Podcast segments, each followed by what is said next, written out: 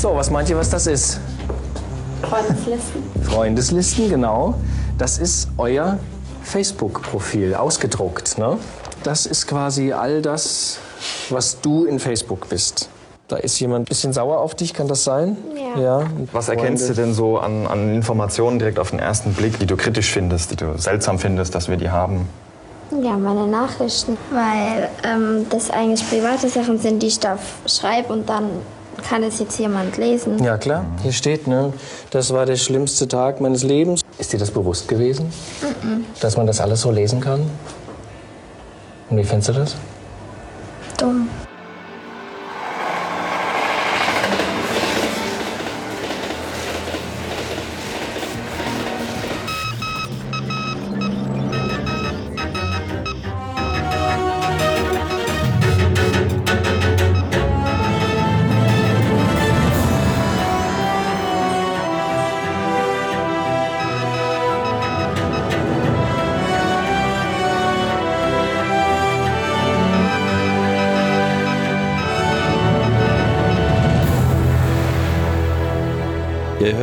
CRE, Technik, Kultur, Gesellschaft. Mein Name ist Tim Pritlove und ich begrüße euch zur 189. Ausgabe dieser Sendereihe. Und ja, es ist immer noch 2011, zumindest für mich, weiß was ich, wann ihr das so hört. Und wie das immer so ist, Ende des Jahres gibt's da diese ganz spezielle Veranstaltung, den Chaos Communication Kongress, der gerade stattfindet, der 28. Und ja, das gibt immer die Gelegenheit, dann äh, hier und da auch gleich mal ein paar Leute äh, vor Ort zu verhaften und zum Gespräch einzuladen. Und insofern geht's auch dieses Mal um ein Thema, was ähm, auf der einen Seite viel mit dem Chaos Computer Club zu tun hat, auf der anderen Seite aber auch so ein ureigenes äh, Thema, äh, speziell der deutschen Hacker-Szene auch aufgreift. Im Kern geht's hier um ein CMS, aber um ein anderes CMS, als ihr jetzt denkt. Es geht um das Projekt Chaos macht Schule und dazu begrüße ich gleich zwei Gäste, nämlich den Peter, Peter Hecko, Servus. auch als Hackpete unterwegs und Florian, Florian Gruno, Hallo, genannt Jorn. genau. Und ihr seid aus Mannheim. Korrekt. Und der wievielte Kongress ist das so für euch? Äh, ich glaube 21 war, glaube ich, unser erster, kann das Ja, ich sein? glaube auch ein oder 22. Ja, irgend sowas, ja. Es war auf jeden Fall in der Nähe von 23, weil da erinnert man sich dran. Genau. Ja. Und äh, was, was nehmt ihr immer so mit auf dem Kongress? Ja, neue Kontakte auf jeden Fall. Ähm, schöne neue Projekte. Inspiration auf jeden Fall. Auch für Chaos macht Schule. Ja. Und ähm, das ja, sind so die hauptsächlichen Sachen. Also ich nehme auf jeden Fall mit, dass ich ähm, die ganzen Leute, die ich halt das Ganze selber nur irgendwie online sehe oder chatte oder irgendwie, keine Ahnung, twittere, Jabba, wie auch immer, die einfach mal persönlich zu treffen und mal wieder mit denen face-to-face zu sprechen, das ist, glaube ich, eine ganz, ganz wichtige Sache und auch eine ganz wichtige Komponente für diesen Kongress. Natürlich auch das ähm, Vortragsprogramm ist jedes Mal wieder spitzenmäßig, aber ähm, über die Jahre hat man sich dann so ein paar spezielle Vorträge ausgepickt und probiert halt natürlich dann mehr zu socialisen und mehr mit der Community sich zu unterhalten, als da jetzt ähm, Vorträge sich anzugucken. Mhm. Ähm, Chaos macht Schule. Das ist ein Projekt, wo ihr ähm, sehr persönlich auch sehr engagiert seid. Ähm, dahinter steht die Idee, quasi so das Hackerwissen ein bisschen in die Schulen zu tragen, mal salopp formuliert. Ähm, jetzt ist ja das eigentlich auch schon immer so ein Thema gewesen, finde ich zumindest so äh, im Clubumfeld.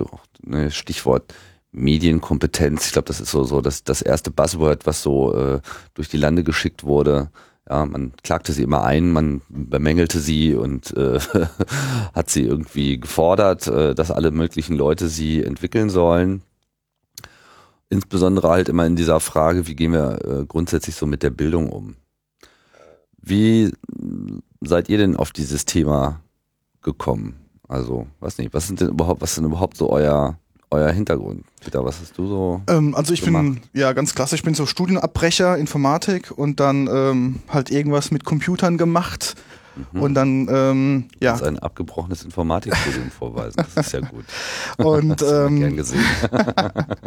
dementsprechend dann, ja, bin ich halt am richtigen, zum richtigen Zeitpunkt richtigen Ort gewesen und habe halt irgendwas mit Computern gemacht und ja, dann geht's halt irgendwie weiter, weiter, weiter und letzten Endes landet man halt bei irgendeinem so Großkonzern und kümmert sich halt dann irgendwie um Infrastruktur und Netze und so ein Krempel. Mhm.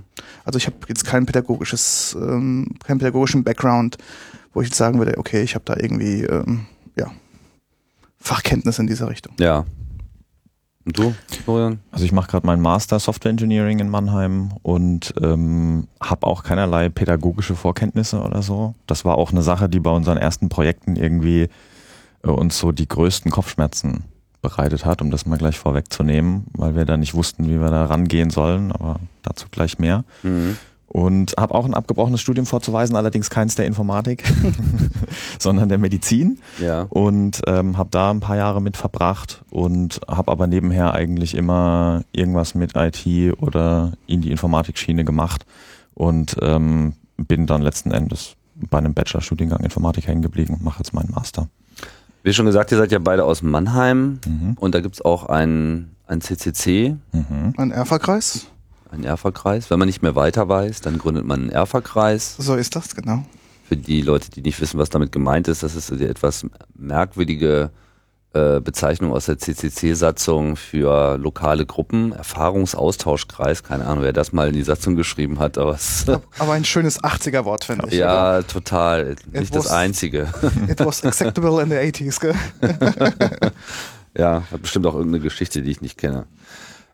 Ja, so, und was, äh, was ist so, was geht so in Mannheim? Chaos macht Schule.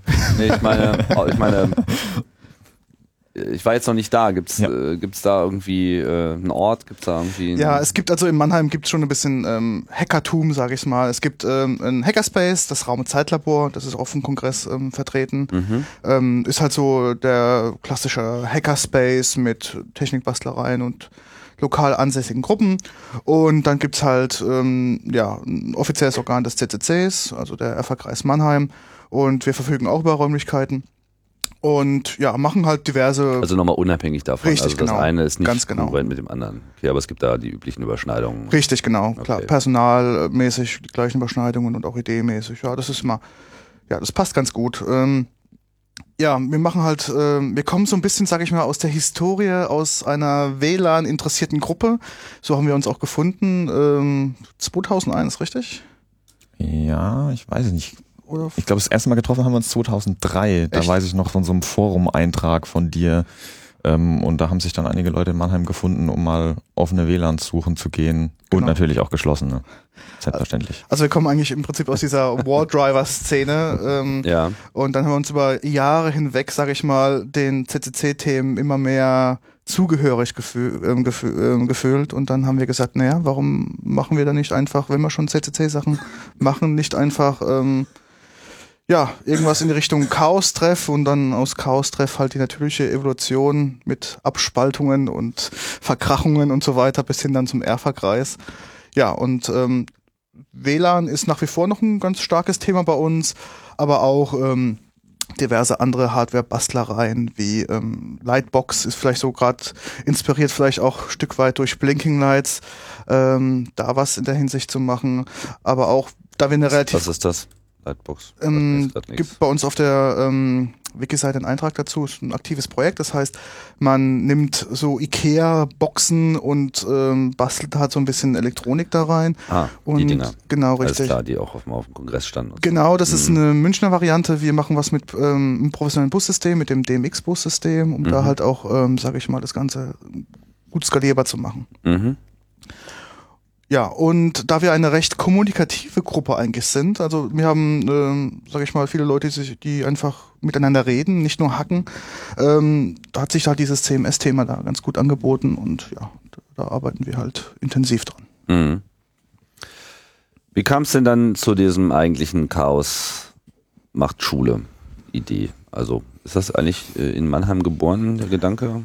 Also es ist, glaube ich, in mehreren Airfas gleichzeitig geboren. Also wir hatten mal ähm, letztens bei ein paar Airfas und Chaos-Treffs nachgefragt und äh, so die, um die, die Kräfte ein bisschen zu sammeln, was Chaos macht Schule Projekt angeht.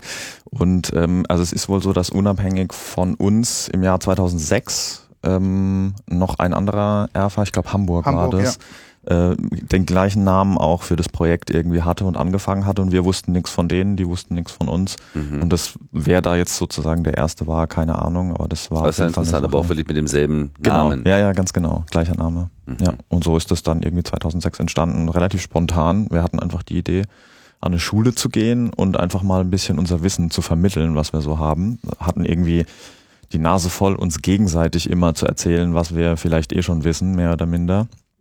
Und ähm, fanden die Idee gut, da vielleicht auch mal ein bisschen Nachwuchsarbeit machen zu können, indem man eben den Namen CCC ein bisschen bekannter werden lässt und vielleicht auch so ein bisschen was für das Image tut des Hackers an sich, um einfach mal zu sagen, komm, wir sind nicht so böse, wir sind hier an Schulen, wir äh, zeigen den Kids irgendwie, ähm, was für Sachen passieren können, äh, wie man sich davor schützen kann und wir sind nicht die Bösen, um da einfach auch nochmal so ein bisschen Aufklärungsarbeit zu leisten. Ich denke, es war ganz wichtig, das Thema einfach aufzugreifen und zu sagen, wir sind die Guten im Prinzip. Weil ich denke, ähm, so das allgemeine Bild des Hackers in der nicht aufgeklärten Öffentlichkeit ist halt noch immer sehr, sehr differenziert. Und da ähm, ein Stück weit einfach das aufzugreifen. Oder auch sehr undifferenziert, ja. Ja, also ja. je nachdem, wie man es sieht. Und vielleicht da schon, ähm, sag ich mal, den Kiddies schon früh ja, zu zeigen, dass wir eigentlich die Guten sind und nicht die Bösen. Und ich denke, da kann man, umso früher man anfängt, umso ähm, ja, besser ist es dann später in ihrem ja, Leben, das dann einfach so auch wiederzugeben, wie sie es mal richtig gelernt haben, unserer Meinung. nach. Sieht Ja. man heute auch immer noch, wenn wir die Kids heutzutage, wir fragen die immer, was ist für euch ein Hacker? Und am Anfang von der Veranstaltung. Und das sind immer die, die die Bankkonten leer räumen und die die Trojaner installieren. Das sind die Hacker. Und da ähm, eigentlich hat man da noch mehr Aufklärungsarbeit zu tun als bei den eigentlichen Themen, weil das natürlich auch so eine Kernsache ist, die uns am Herzen liegt, irgendwie zu sagen, hier, äh, da gibt's noch mehr, ja. Also Hacker sein ist was sehr Kreatives und es hat nichts damit zu tun, dass ich irgendwo Trojaner auf einem Rechner installiere und ähm, das den Kids zu vermitteln und natürlich auch den Lehrern, die anwesend sind und, vielleicht sondern auch eher den damit zu Eltern. tun, keinen Trojaner zu installieren. genau, ja, ganz richtig. Ähm, das sind auch wichtige Themen, die man da auch gleich mit abarbeiten kann, sag ich mal. Ja, das ist immer so ein Abfallprodukt, gell, was man halt Genau. bei solchen CMS-Veranstaltungen ganz gut anbringen kann, um auch ähm, vielleicht auch sich ein bisschen ein Stück weit den, den Kiddies auch zu öffnen. Ne? Die merken dann auf einmal so, oh, das sind eigentlich die Bösen und jetzt machen sie doch irgendwas Gutes und dann stößt man so ein Stück weit Denkprozess an und kann die dann ganz gut eigentlich abholen. Wobei wir natürlich schon von unserem Image auch leben Ja, bei so einer stimmt. Veranstaltung. Ne? Also wenn man da äh, hingeht mit Anzug und Krawatte, ist das, glaube ich, eher kontraproduktiv, weil da hören die Kids einem eher nicht zu. Aber wenn man dann da in seiner üblichen schwarzen Montur mit Kapuzenpulli und dem Hacker-Image in Anführungsstrichen erstmal steht, dann hat man natürlich die volle Aufmerksamkeit erstmal. Und ähm, dann damit muss man halt arbeiten. Dass, wenn man, wenn man diese Aufmerksamkeit hat, dann darf man die Kids einfach nicht mehr loslassen. Und dann funktioniert das eigentlich ziemlich gut.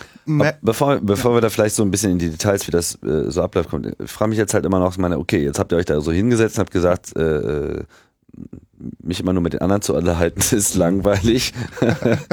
ähm, meine, wie kommt man dann so auf Schule? Ich meine jetzt irgendwie äh, dieses Ding äh, in die Öffentlichkeit zu gehen, aufklärerisch zu wirken und so, das ist ja also ein Wesenszug des CCC eigentlich von Anbeginn an, ne? wobei man eben diese Therapie der Gesellschaft eigentlich, äh, hat man ja eher mit der Tagesschau angefangen als, äh, als jetzt irgendwie in dem Sektor.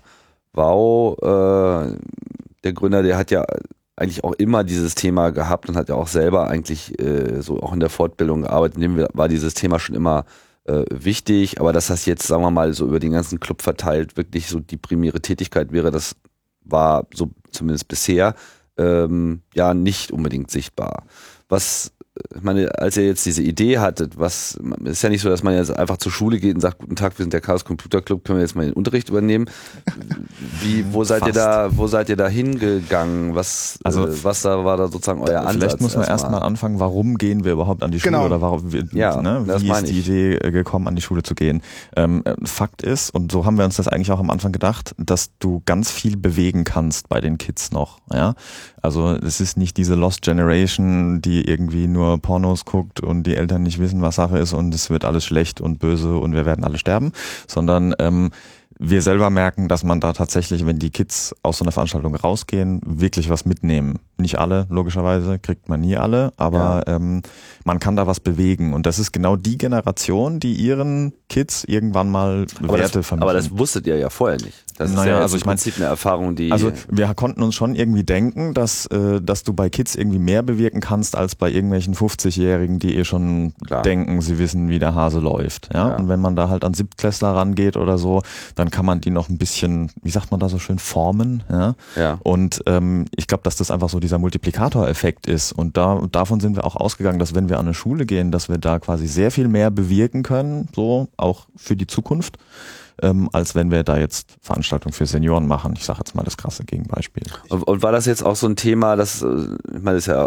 auch nicht nur in den Medien, auch sagen wir mal so Gesprächen, es gibt ja dann auch diese ganzen Stereotypen, so das Internet, das ist ja irgendwie schädlich und Internetsucht und äh, Ballerspiele, lalala und das Kind hängt nur vom Computer und so. Ist das irgendwie bei euch auch jetzt irgendein so ein Also Anreiz Ähm, gewesen, darüber nachzudenken? jein. Also meine, vielleicht stimmt das ja auch. Natürlich ist diese Aufklärungsarbeit war natürlich wichtig, aber ähm, worüber wir den Einstieg erstmal gefunden haben, ist, wir wollten eigentlich erstmal über die Gefahren sozusagen aufklären. Also was, wie, was ist, was bedeutet es eigentlich, eine E-Mail zu verschicken? Wer könnte die alles lesen?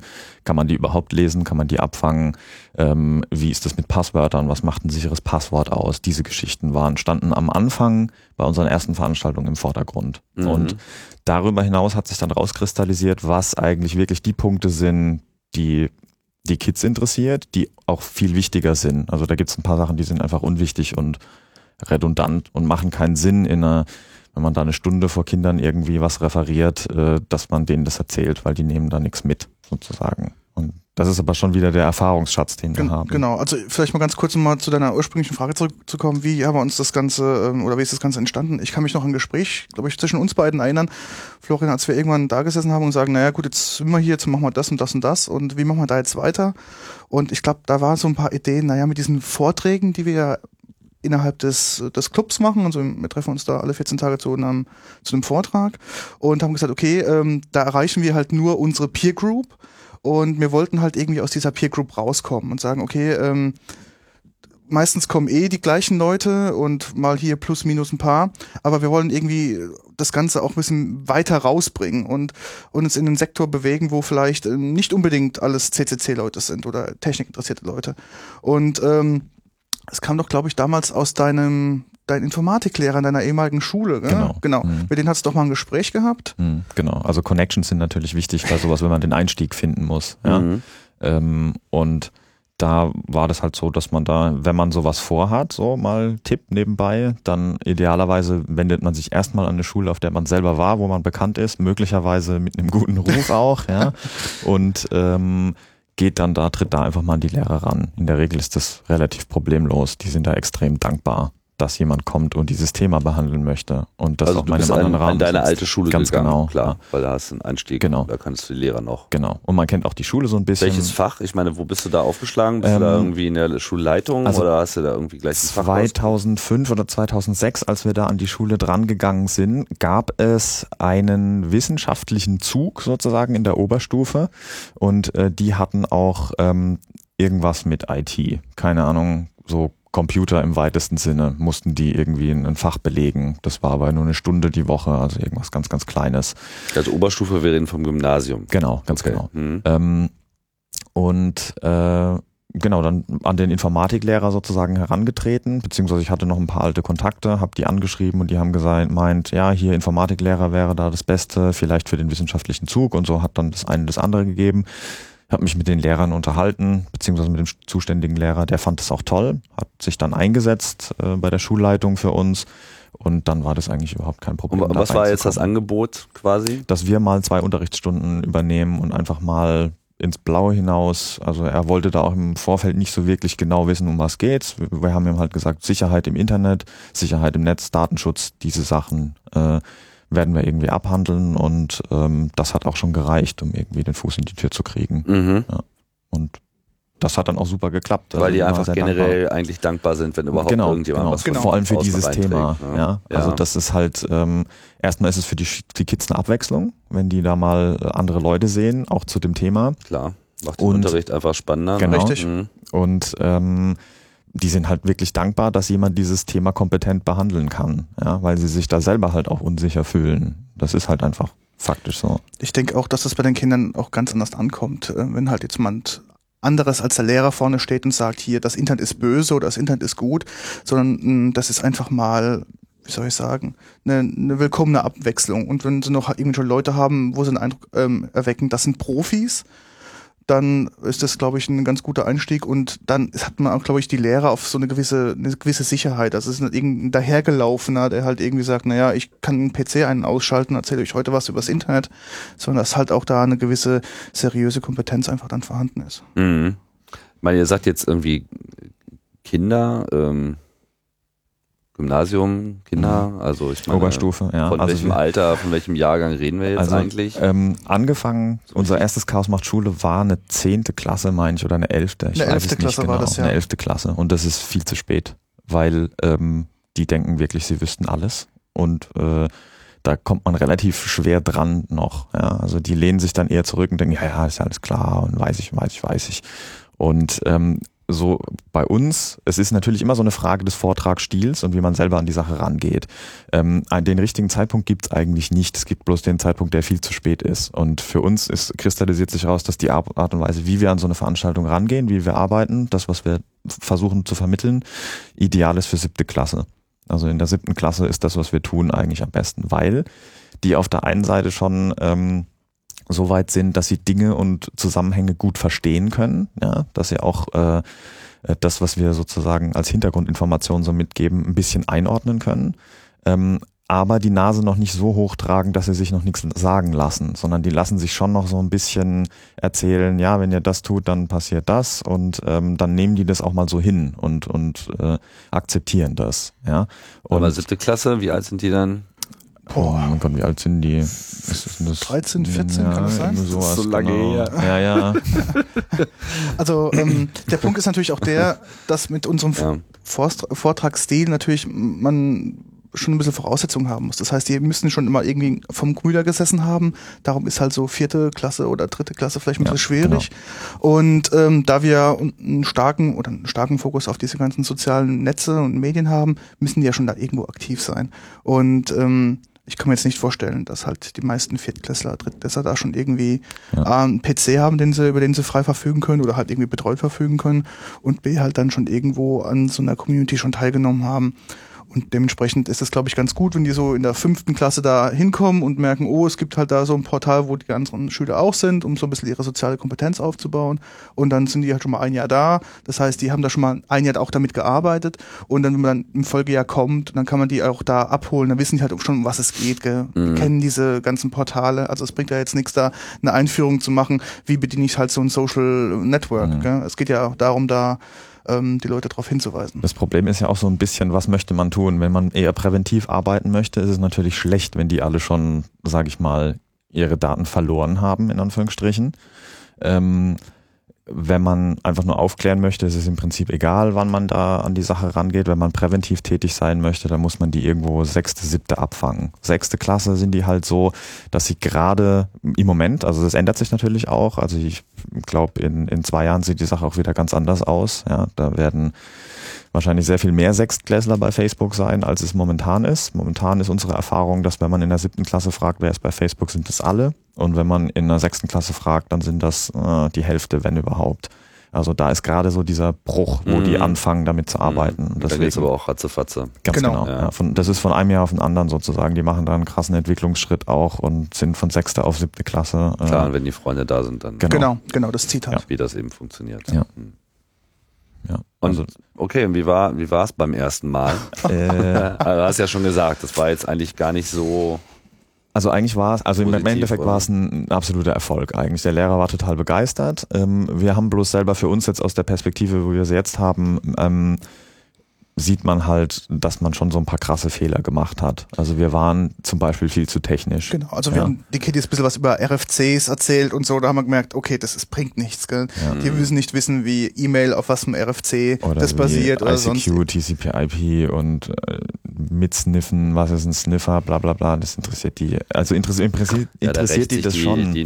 Richtig, Genau, ganz genau. genau. Und wir hatten eigentlich versucht, diesen Fehler nicht zu machen, ja, weil wir damit ja schon gerechnet haben, man muss den Kids, die Kids irgendwie abholen. Aber ähm, im Endeffekt haben wir dann doch schon so ein paar Fehler gemacht, wo wir einfach gemerkt haben, ähm, die lehnen sich dann zurück und dann geht es da rein, da raus und äh, Klar. im Endeffekt. Vor allem ist es sowas auch viel zu aufwendig, wenn man so Ja. eine In Un Unterrichtsstunde zu gestalten hat und dann anfängt irgendwie mit Sniffen und erklären und machen und tun. Das heißt, man kann die eigentlichen Inhalte gar nicht transportieren, weil eigentlich Genau. ähm, 30 Prozent drauf geht für Begriffserklärung und ähm, guckt mal da und Aufbau und wir brauchen noch einen Freiwilligen hier und tippt mal da was ein und jetzt kommt hier was raus. Oh nee, doch nicht, wir müssen das nochmal machen. Wir verplempern damit zu viel Zeit. Man muss das so relativ kurz und knackig machen. Der Genau. Vorteil war, wir haben, glaube ich, ganz gut reflektiert das erste Mal. Also Mhm. waren ganz gut selbstkritisch.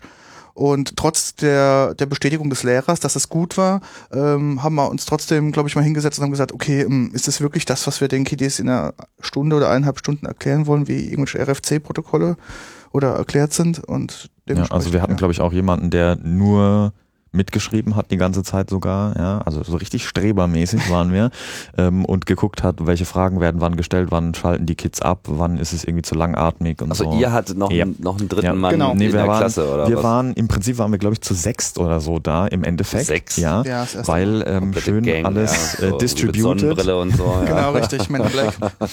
Ja, also schön alles distributed, das heißt, jeder hatte irgendwie so seinen Teil, den er irgendwie vorbereitet hat, damit es nicht auf einer Schulter lastet sozusagen und ähm, dann haben wir einfach mal geguckt, haben das hintereinander geschmissen sozusagen, haben versucht rauszufinden, was funktioniert eigentlich. Okay. Und Und, ein anderer hat einfach beobachtet Genau. und Protokoll geschrieben. Genau. Ganz genau. Ja, Ja, okay. genau.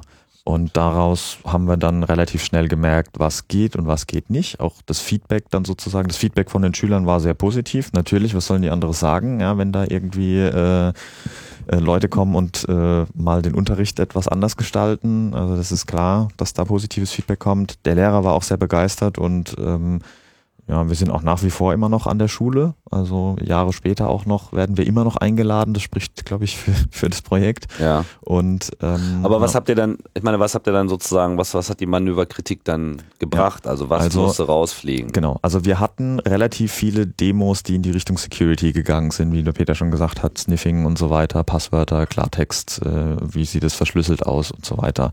Und ähm, das ist den Kids total egal. Also das, das finden die zwar toll, wenn die das sehen, aber im Endeffekt nehmen die da nichts mit. Das heißt, diese ganzen Demos sind bis auf eine einzige Security-Demo sozusagen rausgeflogen. Ähm, die einzige Security-Demo, die wir am Anfang immer noch machen, um da nochmal so ein bisschen unseren Status als Hacker, sage ich mal, ein bisschen äh, zu unterfüttern, ist, dass wir, ähm, wir haben eine VMware laufen mit Windows drauf und da schmeißen wir Rainbow Tables drauf. Und dann kommen die Kids, sechs Kids, holen wir nach vorne. Drei davon geben ein starkes Passwort ein. Das denken sie sich dann aus. Wir erklären dann parallel, was macht ein gutes und was macht ein schwaches Passwort aus. Und drei davon äh, geben ein schwaches Passwort ein. Und dann jagen wir da unsere Rainbow Tables drüber und versuchen eben äh, möglichst nur die schwachen Passwörter zu knacken, was auch schon schief gegangen ist. Und dann ist der Lerneffekt im Endeffekt, da hatten wir die falschen Rainbow Tables und hatten irgendwie das komplette Charset von Rainbow Tables und hatten dann alle Passwörter auf einmal Klartext. Das war dann, da ist der Lerneffekt dann natürlich nicht so groß. Aber in der Regel klappt das dann und dann sehen die Kids sozusagen direkt, was macht ein starkes, was macht ein gutes Passwort aus und hier seht ihr es im Endeffekt. Und das finden die alle eigentlich immer ganz toll und das ist eigentlich die einzige Demo, die wirklich so äh, security-mäßig übrig geblieben ist. Wir haben noch eine zweite Demo. Das hat ja schon so ein bisschen was von, von Zauberer, ne? Da kommt Ja. man dann Ja. wieder so hin, stellt Genau. sich hin und sagt, ja hier, äh, Deswegen machen Ich wir das auch weg, grundsätzlich gib am Anfang. ein. Ne? ja. Genau, das Weil ist- Wie lange dauert das mit den Rainbow Tables? da das kann man zu schön im marschieren? Hintergrund laufen lassen, Genau. das ist gut. Ja Also gut, man- aber ich meine, wann kommt das Ergebnis Ja, dann? nach, ich denke mal, wenn wir fünf Minuten brauchen, ist es Ja. wirklich lang. Das, das Schöne ist, es geht ja nur nicht um diesen Effekt Rainbow Tables oder Knacken, es geht halt darum, die machen was, die sind ein bisschen eingebunden, die ganze Geschichte. Man hat denen vorher ein bisschen Wissen über Passwörter vermittelt. Die nehmen dieses Wissen, was ganz frisch ist, praktisch mit sich mit, setzen sich an diesen PC, geben ihr Passwort ein und ähm, kriegen dann anschließend gezeigt, okay, äh, bestätigen, oder kriegen bestätigt, habe ich es kapiert oder habe ich es nicht kapiert. Und äh, das ist, glaube ich, der, der beste Lerneffekt, was die eigentlich da mitnehmen. Ja, genau. Also die geben dann teilweise halt auch Passwörter ein, wo sie denken, das ist ein starkes Passwort und im Endeffekt fliegt es ihnen halt um die Ohren und dann kann man direkt nochmal sagen, hier, äh, guck mal, du solltest doch eigentlich ein starkes Passwort eingeben. Und sitzt da nicht manchmal dann noch so ein pfiffiger Nerd in, in der Runde, der dann sagt so, naja, ich habe das ja in eurem Computer eingegeben, das konnte der ja direkt an der Tastatur Interessanterweise, interessanterweise nicht. Aber- das ist, äh, ich, ich hoffe auch, dass, dass niemand unserer zukünftigen Schüler, wo wir hingehen, diesen Podcast ähm, interessanterweise kommt diese Frage nie, äh, zumal wir sogar den Extremfall mal hatten, dass die Leute sich ihr starkes Passwort nicht merken konnten und dann haben sie es auf einen Zettel geschrieben und haben, man muss es ja zweimal eingeben. Ja. Und ähm, das, der Zettel lag dann da und wir haben halt den Zettel gesehen, aber im Endeffekt glauben die einem das. Also man profitiert einfach von diesem Image, dass die nicht davon ausgehen, man, man bescheißt die da jetzt, sondern die denken wirklich, beziehungsweise Die denken, das wäre denken, alles die wahr. denken, das wäre alles wahr, ja genau. Aber zu deinem Punkt zurückzukommen, äh, mit dem Eingeben, klar, das kann man natürlich dann aufnehmen und nochmal zwei, drei Sätze zu sagen, okay, ähm, so nach dem Motto, gebe nirgends dein, ähm, dein Passwort ein, wo du nicht weißt, dass es ein sicheres ähm, Environment ist. Und zum Zweiten, glaube ich, kriegt man die so ein bisschen vertrauensmäßig, weil die ihr Passwort selbst eingeben. Ich glaube, da kommt dann die Frage nicht so, weil sie denken, naja, sie geben selbst ein, würden sie uns das jetzt sagen und wir würden es eintippen, würden sie sagen, ja, ich hab's eh vorher schon gewusst. Mhm, Aber genau. so hat man auch den Bonus, dass sie es selbst eingeben und dementsprechend halt das Gefühl haben, okay, wir haben es halt nicht gesehen. Mhm, Okay, gut. Naja, also wie ihr schon meintet, zu technisch werden äh, hilft auch nicht, wenn man jetzt Genau. sagt, das Kapitel Keylogger aufmacht. Genau. Dann, äh, Genau. Also ich wollte noch eine Sache wollte ich noch sagen, weil ich das äh, ist auch ein ganz wichtiger Tipp, äh, vielleicht auch mal so nach draußen. Die zweite Security-Demo, die wir sozusagen machen, und zwar ähm, erklären wir, wie ähm, ver funktioniert verschlüsselte und unverschlüsselte Kommunikation. Quasi wie funktioniert das Internet? Und da holen wir immer drei Freiwillige nach vorne, die lassen wir in einer Reihe aufstellen und ähm, dann hat sozusagen der eine äh, eine Postkarte in der Hand und auf dieser Postkarte steht halt irgendein Text und äh, wir versuchen dann über diese Postkarte zu vermitteln. Diese Postkarte wird jetzt quasi über das Internet, was dann die Zwischenleute sind, die da in der Reihe stehen, ähm, weitergetragen, bis sie am Empfänger ankommt. Und der schöne Effekt, den man dann immer hat, ist, dass der Erste, der die Postkarte in die Hand nimmt, direkt anfängt zu lesen. Ja, also der liest die Postkarte. Und wenn man den Kids vorher erklärt hat, das sind die Knoten im Internet sozusagen, die Knotenpunkte, die Du es gibt. sie machen das einfach Automatisch, automatisch. ganz genau, genau, ja, ja. ja. Und äh, dann muss man quasi, wenn der Erste diese Postkarte in die Hand nimmt, muss man einfach nur das Auditorium fragen, was fällt euch gerade auf oder was fällt euch jetzt auf, was guckt, Ja. guckt hin, ja. Und dann kommt sofort immer die, die Wortmeldung auch, ah, der liest die ja, der hat die gelesen und dann hat man sie sofort und kann daraufhin Ah, sozusagen cool. alles, was ihr kommuniziert, alles, was ihr tut, so Und, funktioniert. und was ist dann das Sinnbild für die Verschlüsselten? Ist das dann der Briefumschlag? Wir, oder? Nee, ja, nee. also wir machen dann den Vergleich. Wir machen dann den Vergleich natürlich. Warum haben wir jetzt hier eine Postkarte genommen und keinen Brief? Und dann ist klar die Antwort: Ja, Brief ist ja, ein, ne, ein- da kann man nicht Postgeheimnis und so darf man nicht auch machen. Und ähm, wir verschicken dann einfach nochmal eine zweite Postkarte, wo wir dann ausgedruckt PGP-Text äh, drauf haben und dann Mhm. den Betreff natürlich noch unverschlüsselt draufschreiben, weil wir ja Wert legen, dass das alles korrekt ist. Genau. Und ähm, genau lassen die dann nochmal durchgehen und dann sehen die Kids halt irgendwie nur Datenmüll. Versuchen das dann auch zu entschlüsseln, Das was sehr lustig witzig, ist. genau. Ja? Also da kann man dann auch wieder sagen, sozusagen, hier, ja, das dauert jetzt sehr viel länger, bis da jemand mal einen Durchblick hat. Und ähm, genau. Das Schöne ist halt, ähm, wir fragen halt meistens immer auch die, die Kids, die nicht nur vorne stehen, sondern auch im Publikum sitzen, was fällt euch auf oder was ist euch aufgefallen? Das heißt, wir wollen ja auch ein bisschen Input von denen haben. Wir wollen nicht nur dastehen und erklären, hier passiert das und das, sondern wir fragen halt gezielt einfach mal, sagt mal, wie ist denn euer Eindruck, was ist da passiert? Und ich finde, ähm, das ist ganz wichtig, um auch die Kiddies auch ein bisschen bei Laune zu halten oder sich dafür zu interessieren, nicht, dass die alle abschalten. Ähm, das ist immer ganz gut, dass auch ihre eigenen Leute sozusagen vorne stehen. Das heißt, es ist ein ganz, ganz anderer Effekt, als ob man jetzt mal eine, eine Menschenkette aus vier Nerds da irgendwie aufbauen und denken sich, na gut, okay. Aber so hat man halt einen ganz, ganz guten Effekt da nochmal dabei. Seid ihr denn jetzt mittlerweile auch immer da zu viert oder zu fünft oder habt ihr das ein bisschen Minimal, eingedampft? minimal sind es immer zwei eigentlich. Ja. Also weil einer, wir machen es meistens so, dass wir eine Demo haben auf der linken Seite irgendwie mit einem Beamer und einen separaten Beamer nochmal für eine PowerPoint. Und da ist es halt einfach ungeschickt, wenn dann einer hin und her rennen muss. Ja, also klar. wir sind Genau. meistens immer zu zweit. Der Vorteil ist, wenn man zu viert da auch, wir sind da auch manchmal zu fünft, dann kann man das irgendwie für einen größeren Rahmen auch so schön gestalten, dass man so ein kleines Hackcenter quasi einrichtet, dass man an der Bühne irgendwie links so einen Tisch hinstellt, wo dann die drei Kappen mit fünf Laptops sitzen oder so. Und das ist auch nochmal so, ich sag mal, dem Image zuträglich, ja, für den Beginn der Veranstaltung. Und ähm, ja.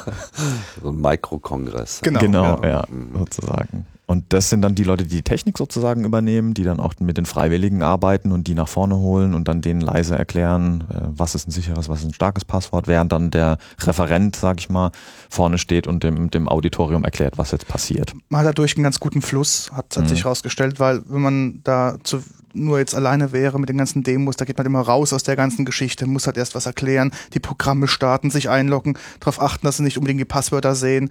Und ähm, ja, und so ist es halt bedeutend einfacher auch für den Vortragenden, der kann auch da mal ja, eine Sekunde in sich gehen, mal gucken, okay, wie reagieren die, die restlichen Leute und was passiert denn gerade? Das Mhm. ist, glaube ich, auch für die, für uns selbst als ähm, so als ja Milestone eigentlich immer ganz gut gesetzt, um einfach mal zu gucken, okay, muss ich vielleicht irgendein Thema doch jetzt intensiver äh, betrachten oder vielleicht noch was ansprechen oder einfach jetzt mal einen Raum für Fragen lassen. Und ähm, ja, da Das, dem kommt auch äh, zugute, dass wir sozusagen versuchen, eigentlich eher mit den, den Kids zu arbeiten. Also wir wollen keinen Vortrag halten, eigentlich. Ja, also äh, unser, unsere Show in Anführungsstrichen lebt davon, dass äh, die Kids auch mal ein bisschen abschweifen und in eine andere Richtung gehen. Weil dann entsteht eine Diskussion fast schon. Dann entstehen Fragen, spontane Fragen, auf die wieder Fragen kommen, weil die wieder Fragen aufwerfen und so weiter und so fort. Und dann, ähm, dann lebt die ganze Sache. Und das ist eigentlich so das Beste, was passieren kann. Also der Zeitrahmen ist wahrscheinlich so dreiviertel Stunde, ne? Das so kommt drauf normale. an. Also normalerweise unser den den Standard Klassik Vortrag, den wir sozusagen machen, der äh, beläuft sich so im Rahmen von einer Stunde, Stunde zehn Minuten also ungefähr. Do Doppelstunde plus anschließend Fragerunde, oder? Eine Doppelstunde wären 90 Minuten, Ach so, ich, stimmt, zweimal genau. 45. 50, ja, ja. Also und darunter ist es eigentlich nicht sinnvoll, weil ähm, wir dann durchhetzen müssen. Das macht keinen Sinn.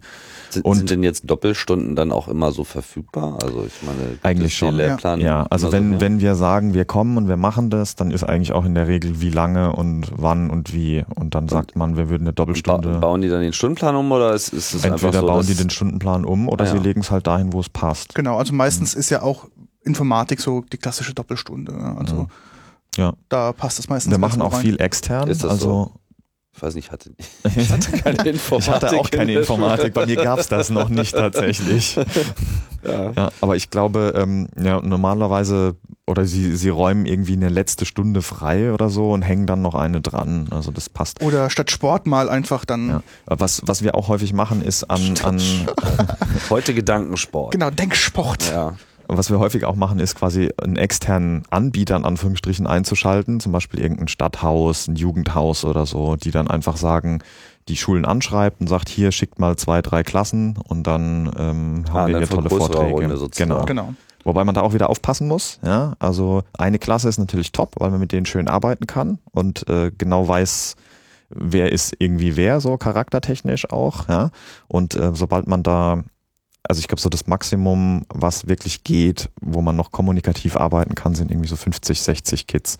Und dann wird's aber schon echt schwer. Ja, vor allem Mhm. kommt drauf an, wie diszipliniert die ganzen sind. Also Genau. Wie, wie groß sind die Klassen, die ihr auf die ihr so üblicherweise trefft? Das ist Naja, auch so Eine immer Klasse Schule zu Schule. 20 bis 25 Genau. Leute.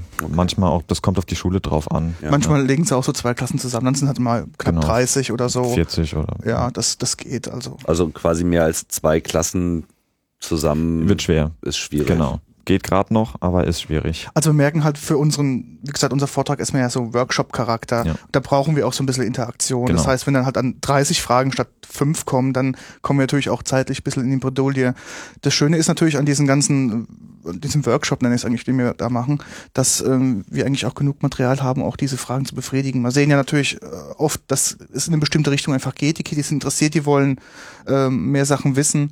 Und dann hat man natürlich auch noch ein paar extra Slides dabei, wo man sagen kann, okay, wir lassen vielleicht ein Thema ein bisschen ja, hinten runterfallen und sind dann so dynamisch, dass wir sagen können, okay, wir gehen halt jetzt gezielt drauf ein, weil sich einfach jetzt die Fragerunde dahin entwickelt hat. Häufig ist es auch so, dass es an der Schule vielleicht auch einen Vorfall gegeben hat zu irgendeinem Problem und deswegen da gerade extrem viel Fragen und Bedarf ist.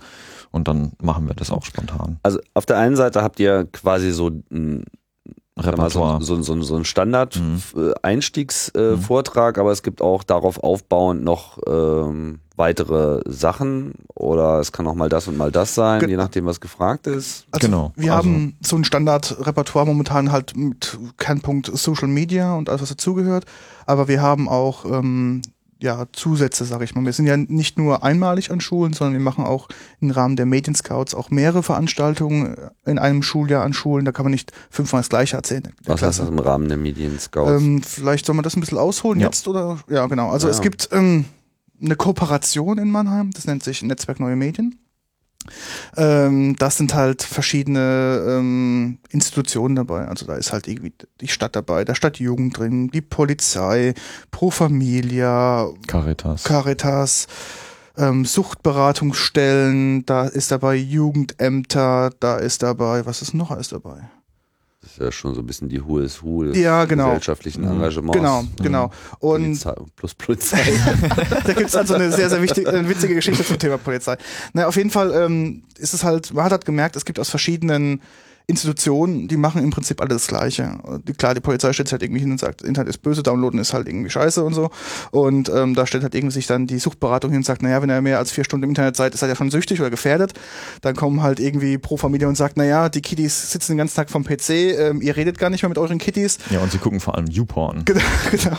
Und ähm, dann sitzen halt irgendwie die Jugendämter oder die Jugendhäuser auch da und sagen, naja, die Kiddies kommen nicht mehr zu uns, weil sie den ganzen Tag im Internet sitzen, ähm, surfen.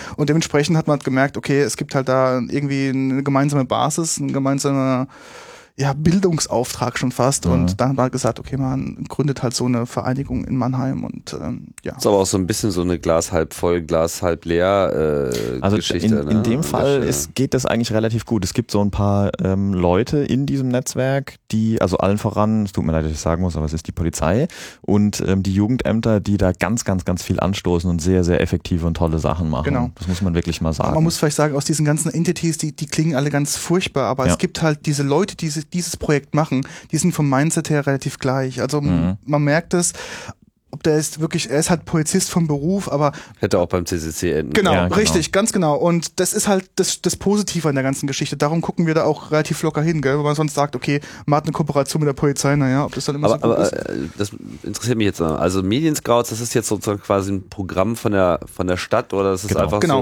so Ja. untereinander Also es hat gab mal, gefunden? oder es wie? gab mal in Rheinland-Pfalz, meine ich, wäre das gewesen, ein ähnliches Projekt, was irgendwie, ich weiß nicht, im Sande verlaufen ist. Und in Mannheim, also es geht erst ging erstmal nur um die Stadt Mannheim jetzt, ähm, gab, kam dann die Idee auf, sowas einfach auf regionaler Ebene in Mannheim zu machen. Die Initiative ging dann von der Kriminalprävention aus, von der Polizei eben und von den Jugendämtern. Die haben gesagt, wir möchten dieses Medienscout Projekt irgendwie einführen. Und das heißt im Prinzip, dass die an Schulen gehen, zu kritischen Themen sich die Neuntklässler, Zehntklässler schnappen, die Schulen, ja, über ein ganzes Jahr, Schuljahr hinweg, und die dann im nächsten Jahr in die fünften und sechsten Klassen gehen und so Teach the Teacher mäßig dann äh, die Kids selbst belehren und denen erzählen, Vorträge halten, in die Klassen gehen.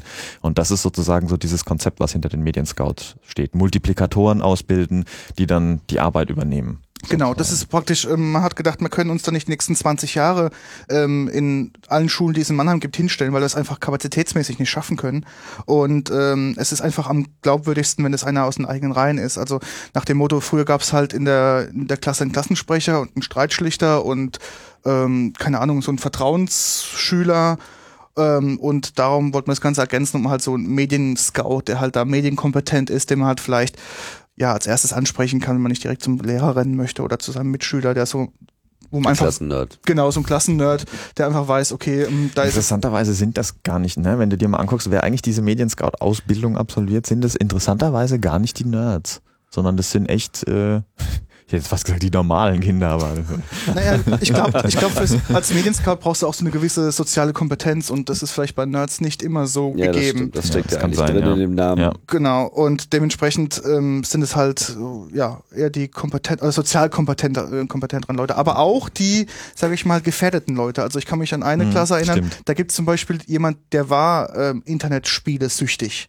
Und das ist natürlich das Beste, was du nehmen kannst, weil der ist glaubwürdig auch den anderen Leuten gegenüber. er weiß, von was er redet. Genau, und das ist halt natürlich super, wenn der sozusagen den Absprung geschaffen hat von dieser Sucht jetzt zurück in diesen Medienscout, in diese Medienscout-Rolle und halt da auch seine Erfahrungen auch da ein Stück weit weiterzugeben und dann nochmal so gebrieft zu werden, dass er halt auch mit anderen Kompetenzen glänzen kann, weil früher war es halt nur nach dem Motto in der Klasse so ein bisschen gehänselt, naja, das ist halt der kranke Zocker gell? und der Ja. macht halt sonst nichts. Aber ist diese Medienscout-Geschichte, ist das jetzt eigentlich auch in irgendeiner Form finanziell unterfüttert oder ist das jetzt einfach nur so ein Übereinkommen der beteiligten Gruppen, Ähm. dass man da so ein bisschen Informationsaustausch macht und das manifestiert sich in der Mailingliste? Also was, was heißt Also im Prinzip ist konkret? das, ähm, geht es natürlich über die Stadt. Das heißt, da sind Stellen dran gebunden von den Leuten, die von der Stadt an diesem Projekt arbeiten. Okay, also es gut. sind Stellen geschaffen worden auch, Mhm. explizit für dieses Projekt sozusagen, vor allem, glaube ich, beim Was Jugendamt. tun die dann?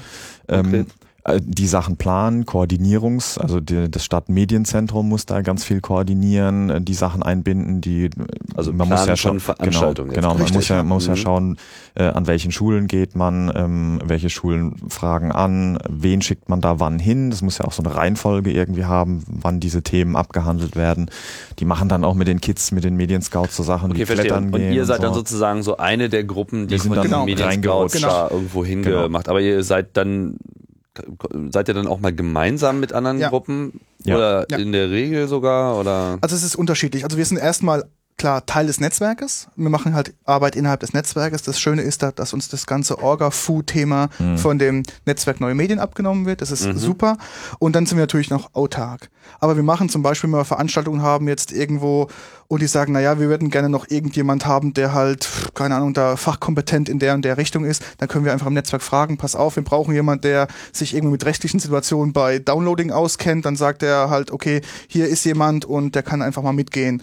Oder wir ähm, fragen halt einfach im Netz an, wir brauchen, also in der, in der, in der Gruppe einfach an, wir brauchen nochmal 30 Laptops und dann sagt halt Stadtmedienzentrum hier, hier, da habt ihr 30 Laptops und dann könnt ihr halt diese Aktion halt durchführen. Das heißt, wir sind gebunden und autark. Also wir profitieren alle von dem Netzwerk, ganz Ja. klar, aber wir sind halt eigenständig. Also wir, wenn wir jetzt da eine Veranstaltung machen, steht da jetzt nicht unbedingt Netzwerk Neue Medien, sondern steht halt CCC Mannheim. Ja. Und, Was- und wie viel Prozent jetzt der Events, die ihr überhaupt bestreitet, sind dann auch wirklich in dem Kontext von diesem äh, Netzwerk und wie viel ist davon Es werden immer unabhängig? weniger. Also eigentlich sind es äh, mittlerweile sehr viel mehr unabhängige Veranstaltungen, Richtig. weil eben das Problem ist, dass diese Medienscout-Ausbildung nur in Mannheim erstmal stattfindet. Ja. Das Land Baden-Württemberg hat zwar eine Initiative fürs nächste Jahr, ähm, wo das länderübergreifend passieren soll, wobei das glaube ich auch nicht diese Medienscouts sind, sondern einfach so Schulungen, sage ich mal, und zwar auch im großen Stil, also wo dann irgendwie, keine Ahnung, 1000 Schüler in eine Halle kommen und dann erzählt einer was eine Stunde und dann gehen sie wieder. Ja.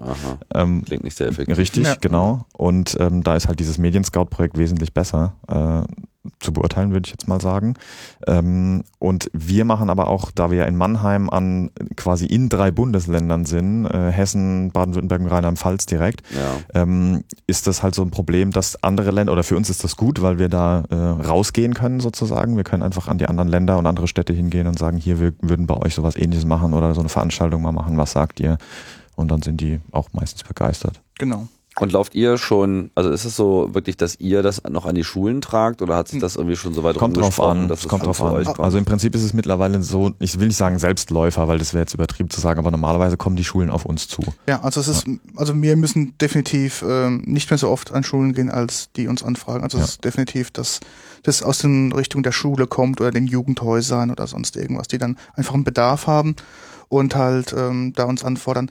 Ich finde halt, ähm, Also wenn du sagst Bedarf, dann muss ich nochmal nachhaken. Also das ist schon so, dass die quasi das in bestimmte Problembereiche identifiziert haben und Ja. sehen, irgendwie, da kommen wir auch so äh, nicht weiter. Das ist jetzt auch sagen wir, für uns auch ein schulisches Problem ein Stück weit und das dann schon fast so ein bisschen mehr so das rote Telefon gegriffen Genau, wird. es ja? gibt im Prinzip zwei Situationen. Die eine ist die unschönere Situation, die ist diese, es ist irgendwas passiert, die Hütte ist am Brennen, wir brauchen jemand, der uns da hil hilft. Gell? Das ist so was meistens, kann das sein? Also was, keine Ahnung, Cybermobbing, so ein typisches Thema. Ja, oder also ein Klassiker war, dass äh, auf, auf, ich glaube, wir hatten mal einen Fall, wo auf ähm, SchülerVZ eine Gruppe gegründet wurde, die dann irgendwie einen Lehrer beschimpft hat oder Mhm. gemobbt hat. Und dann hat sich irgendwie ein der Rektor äh, anonym in SchülerVZ angemeldet, hat geguckt, wer ist alles in dieser Gruppe und hat die alle quasi äh, abgemahnt und hat denen dann einen blauen Brief nach Hause geschickt. Erstmal die Keule ausgegeben. Genau, erstmal Genau. die Keule ausgraben und dann uns angerufen und gesagt, hier kommt mal und macht da mal was, dass sowas quasi nicht mehr passiert.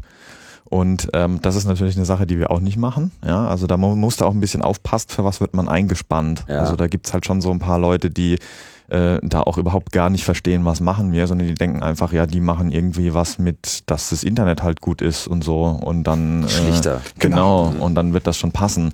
Und da muss man halt aufpassen, für was man sich da einspannen lässt. Genau. also das Internet war auch blutet, bitte Hand auflegen. ja genau, Genau, genau, Also wie gesagt, einmal diese, äh, jetzt ist was passiert, jetzt muss jemand herkommen, Geschichte gibt's da. Dann gibt's die zweite Geschichte. Aber da sagt er jetzt auch nicht grundsätzlich nein, sondern das, Das, kommt ist, drauf an, Äh, unter Ja. was für ein Kontext Genau. das ist. Man muss ja, aber dann wo halt, habt ihr mal Ja gesagt? Also was wäre Also- so ein Szenario, wo es äh, brennt und ihr auch sagt, da Ähm, können wir zu beitragen. Also wenn es irgendwie um dieses Buzzword Cybermobbing geht, wo tatsächlich mal ein Kind irgendwie betroffen war oder so, dann ähm, machen wir nicht explizit was zu Cybermobbing, weil wir da nicht die Spezialisten auch für sind, sondern da kommt dann, sollte dann eher die Caritas oder solche Leute kommen oder schulpsychologische Beratungsstellen zum Beispiel. Also das wäre zum Beispiel auch so ein Zeitpunkt, wo ihr dann in dem Netzwerk Genau. anfragt Genau. und sagt, Exakt. hier äh, Exakt. schickt ihr doch mal jemanden, Exakt. auch wenn das Genau. erstmal bei euch gelandet ist. Aber meistens wollen die dann trotzdem uns, weil die anderen Themen eben auch wichtig sind. Also Genau. wir sagen dann explizit, okay, wir sind niemand, wir können nicht irgendwas über Sucht erzählen, da sind wir keine Experten.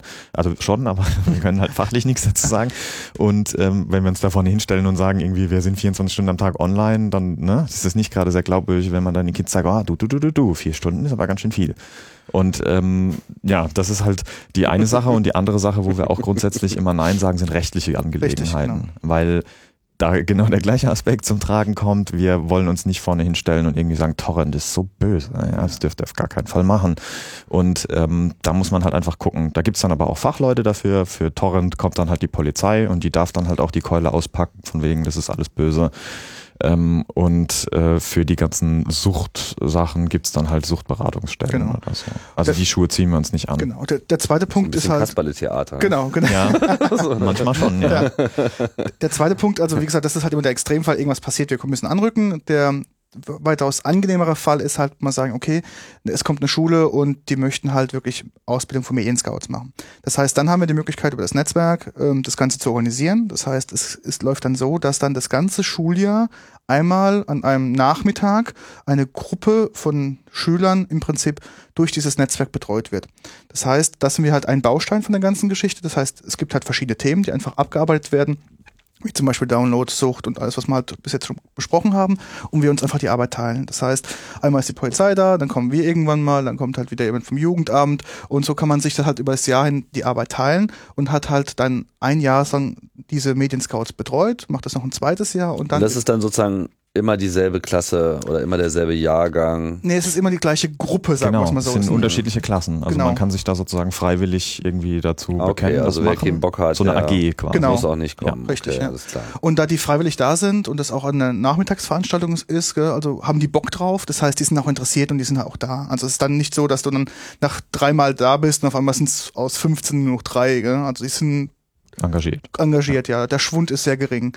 Und ähm, ja, man probiert es halt ins ganze Hand durchzuziehen. Und das ist halt diese Medienscout-Geschichte. Und dann natürlich noch unabhängige Anfragen, die halt da reinkommen durch Veranstaltungen. Also in der Regel ist es so, wir machen irgendwo eine Veranstaltung und dann anschließend haben wir wieder irgendwelche vier Leute, die uns anschließend anf ähm, anfragen. Was wir was wir durchaus auch machen, ist, dass wir auch mal Eltern- und Lehrerveranstaltungen machen. So ein Abendprogramm, irgendwie mal eine Stunde. Das ist unser Thema, dass wir sozusagen den Kids eigentlich erzählen, elterngerecht aufbearbeiten und dann das den Eltern geben, mitgeben sozusagen und in der Regel ist es dann so, dass die den Druck bei der Schulleitung erzeugen, zu sagen, hier, da muss was gemacht werden, wir müssen an unserer Schule irgendwas machen, ja. Ähm, wir müssen unsere Kids schulen und wir müssen die Lehrer schulen. Und dann ist es sozusagen, sind wir wieder der erste Ansprechpartner. Und so kommt man da relativ schön an die Projekte auch dran. Also wenn man da sich engagieren will, ist ein guter Weg, irgendwie erstmal über die Lehrer zu gehen und den Lehrern zu sagen, wir könnten sowas für euch machen. Wie sieht's aus? Oder man geht halt an die Eltern, sozusagen macht einen Elternabend, gestaltet mal einen Elternabend und die sagen dann in der Regel, hier ist Handlungsbedarf. Also das heißt, jetzt äh, also an, die, an den Elternabend rangehen, um dafür zu werben, das dann letztlich bei den Schülern zu machen? Oder äh, macht ihr Nö. auch tatsächlich Veranstaltungen für Eltern? Wir machen, Machen auch Veranstaltungen ja. für Eltern und Ja. versuchen denen auch Tipps mit an die Hand zu geben, sozusagen, äh, dass sie eben sich nicht auf ihre Filtersoftware verlassen wollen. Also das ist immer der Klassiker, dass die Eltern kommen und sagen, Warum ja, welchen Filter, sperren? welchen Genau. Filter können Sie denn empfehlen? Genau. So, ja. Ja, und was sagt äh, ihr dann? Äh, gar gar keinen. nichts. Also wenn man so weit ist, dass man quasi über Filter nachdenkt äh, bei sich am. Rechnen, ist es eigentlich schon zu spät, weil man schiebt ja im Prinzip das Problem nur auf. Also Genau. wenn das Kind dann 18 ist und die ganzen Jahre nur hinter einem Filter gelebt hat, dann habe ich ihm immer noch nicht beigebracht, wie er irgendwie medienkompetent umzugehen. Medien, genau. Ja. Und äh, das Außer verstehen was die dann aber. technische Umgehung des Filters. Ja, genau. Richtig, was genau, genau. Im, Im Idealfall früher passiert, ja. Ja. Genau. Das ist halt das Problem. Hm. So, um das mal ein bisschen zusammenzufassen, also äh, es hat sich erstmal so entwickelt, ihr habt das mal so angetreten und das Echo war eigentlich von vornherein relativ groß und nachdem ihr dann so ein bisschen durch äh, ein paar harte Erfahrungen gehen musstet, hat sich das jetzt so eingeschliffen, dass ihr schon so ein relativ großes Repertoire äh, aufgebaut habt von verschiedenen Themen, die ihr jetzt irgendwie bearbeitet, aber ihr wisst auch irgendwie, welche Themen ihr einfach nicht äh, bearbeiten wollt. Genau. Ähm, wenn man das nochmal so zusammendampft, was sind dann so jetzt die großen verbleibenden Themengruppen, die ihr dann auch wirklich äh, behandelt und die ihr jetzt auch, sagen wir mal, so auseinanderhaltet? Also ein, nicht so ein ganz großer, großer Teil unseres, unseres Repertoires hat mit dem, tatsächlich mit dem Internet an sich zu tun. Also wie groß ist das Ganze? Das heißt, was wir bewusst erstmal machen, ist in der ersten Viertelstunde von dem Vortrag. Was ähm, ist das überhaupt? Genau. Ja, also was, was wir halt erzeugen wollen, ist dieses Bewusstsein, dass eben das Internet nicht greifbar ist, dass es halt riesig ist und dass Daten, die einfach in diesem Netzwerk irgendwie in diesem Ding sich bewegen, ähm, nicht so einfach zu kontrollieren sind, wie man sich das vorstellt. Ja, also wenn da halt äh, ein Bild im Internet steht, sozusagen, dieses Bewusstsein zu haben, dass es dann irgendwo auf archive.org zehn Jahre später immer noch stehen kann, das versuchen wir halt einfach irgendwie zu schaffen. Und da versuchen wir erstmal die Kids so ein bisschen äh, zu überfordern, indem wir ihnen Zahlen und Fakten an den Kopf schmeißen, dass irgendwie sie gar nicht mehr wissen, war das jetzt gerade Milliarde, Millionen oder wie viel User und keine Ahnung, ja, um dann sozusagen diesen Bogen zu spannen, ähm, diese ganzen Sachen, die dort angeboten werden, die kosten wahnsinnig viel Geld für die Provider. Die müssen irgendwie auch von was leben. Genau, Und, also äh, das, das Bewusstsein zu erzeugen, dass mit 29 Euro oder 10 Euro, was das Internet kostet, im Prinzip nicht alles bezahlt ist, sondern auch das Bewusstsein zu schaffen, das kostet Geld, das kostet den Betreiber Geld und ähm, darum wieder um den Bogen zu spannen, ähm, warum bieten er oder warum bietet er diesen Dienst kostenlos an, dann von diesem Gerücht aufzu, ähm, aufzuräumen, dass es halt irgendwie sich durch Werbung finanzieren kann, man einfach mal gezielt Also nachfragt. scrollte ja gerade vor zwei Tagen über die Ticker irgendwie. Facebook kosten pro Jahr eine Milliarde der Mhm. Betrieb. Genau, also dann, Mhm. das sind halt so, wenn die Leute So dann merken, Mhm. wir zeigen denen dann auch so ein Rechenzentrum von Google, so mit ein paar Fotos und zeigen denen, ja, guck mal hier, was ist denn das? Und ah, Klimaanlage, Klimaanlage teuer, ja, kostet alles Geld, hier Server, wahnsinnig viel Server, kostet alles Geld und so weiter. Experten. Personal, genau. Personal, äh, Security und so weiter und so fort, ja. Ähm, und dann checken die halt irgendwann, dass das, was diese, dieses hochtechnisierte Kram, den sie da jeden Tag konsumieren, dass der richtig viel Geld kostet. Und über die Schiene versuchen wir dann ähm, sozusagen auszulösen, dass sie einfach mal drüber nachdenken, äh, bezahle ich vielleicht im Endeffekt wirklich mit meinen Daten? Es ist quasi so eine Art neue Währung, die da irgendwie entstanden ist, mit der ich diesen Dienst finanziere im Endeffekt und möchte ich das? Und das ist genau die Entscheidung, die man dann halt den Kids überlassen muss im Endeffekt. Also im Prinzip Also- erstmal das Bewusstsein schaffen und dann halt können sie entscheiden, ja, was Genau. sie damit machen. Also wir sagen ja nicht äh, hier, oh, Google ist böse, geht da nicht hin, Facebook ist böse, geht da nicht hin, ja, sondern wir sagen einfach nur, so funktioniert das Ganze, das hat Vor- und das hat Nachteile. Ihr müsst einfach für euch selber rausfinden, ob ihr bereit seid, diesen Preis zu zahlen, um das zu konsumieren. So. Und das Mhm. ist im Endeffekt die Message, Hm. die dahinter steht. Das heißt, so einfach dieses Grundverständnis, so wenn, ähm, wenn du das Produkt nicht kaufst, dann, dann bist du irgendwie das. Teil des Produkts. Genau, Oder du bist das genau. Produkt Ja. sozusagen, ja. Ja. Okay, Genau. das ist so der eine Bereich, Internet erklären, so Genau. das, das Internet unendliche Weiten, Genau. äh, so, so, und so, so, dass sich so dieses Gefühl einstellt, als wenn einem gerade ein äh, theoretischer Physiker irgendwie äh, erklärt, Genau. wie sich das vom Urknall äh, bis zum unendlich ausdehnenden Universum so entwickelt hat und dass man irgendwann das Gefühl hat, so, oh boah. Genau. Was wir dann noch machen ist, wir schieben dann noch mal ein paar Slides nach, wo jemand mal, ich weiß nicht, ich glaube, es heißt irgendwie if you, twinted, äh, if you Print printed Twitter, Twitter. genau. Ja, da hat mal jemand gesagt, okay, mit den äh, sieben äh, Milliarden Tweets, die es bis zum heutigen Tag gibt, ja, ähm, was würde passieren, wenn man die alle ausdrucken würde? Und darüber kann man dann dem Sitklässler erklären, wie groß das Internet tatsächlich ist. Wenn sie erstmal hören, wie viel Milliarden und hier und pipapo, das, das können die überhaupt nicht einordnen. Die wissen Was nicht mal, wie man eine Milliarde passieren? ist. Also ein interessanter Aspekt ist, ähm, ich glaube, es wäre, wenn man Twitter ausdrucken würde, dann wären das 130.000 Kopien der King James Version der Bibel zum Beispiel, wenn man sich das mal verbildlichen würde. Ja, und das Ja, sagt natürlich, ist. Ja. ja, und das sagt ich würde natürlich, eher in Bäume umrechnen. Ja, so. Naja, Also ich, es- ich ich- finde, äh, was sehr prägend ist, vielleicht als ein Bild ist, ähm, die kennen alle diese, diese gelben Schulbusse und das Ja. ist halt irgendwie, ich gucke gerade nach den Slides, ähm, das ist halt irgendwie äh, 82 Schulbusse Genau, mit jeweils 84 Kindern drin. Genau, oder richtig, so. genau. Das ist das, das, äh, Das das, Gewicht. Gewicht, Genau, der, das der, Gewicht. des Okay. Papiers, das Ja. man brauchen würde. Damit verstehen die halt, ähm, dass ein so ein Dienst, den sie Ja. vielleicht gar nicht nutzen, aber schon mal davon gehört haben, halt schon so viel Content produziert, dann können sie sich halt das irgendwie assoziieren, dass halt ihr ähm, Schüler-VZ oder ihr Facebook, was da halt so passiert. Gell? Ja. Mhm. Also gerade Twitter ist ja auch ein kleiner Dienst in Anführungsstrichen, wenn man denen nämlich vermittelt, hier, pass auf, 140 Zeichen nur oder wie viel sind, die man schicken kann in so einem Tweet. Wenn man sich das jetzt überlegt, das ist ja nicht so viel, was da jetzt an Daten liegt, in Anführungsstrichen. Ähm, und dann merken die halt daraufhin, okay, was bedeutet das wirklich oder was sind das wirklich für Mengen und Dimensionen, in denen wir uns hier bewegen.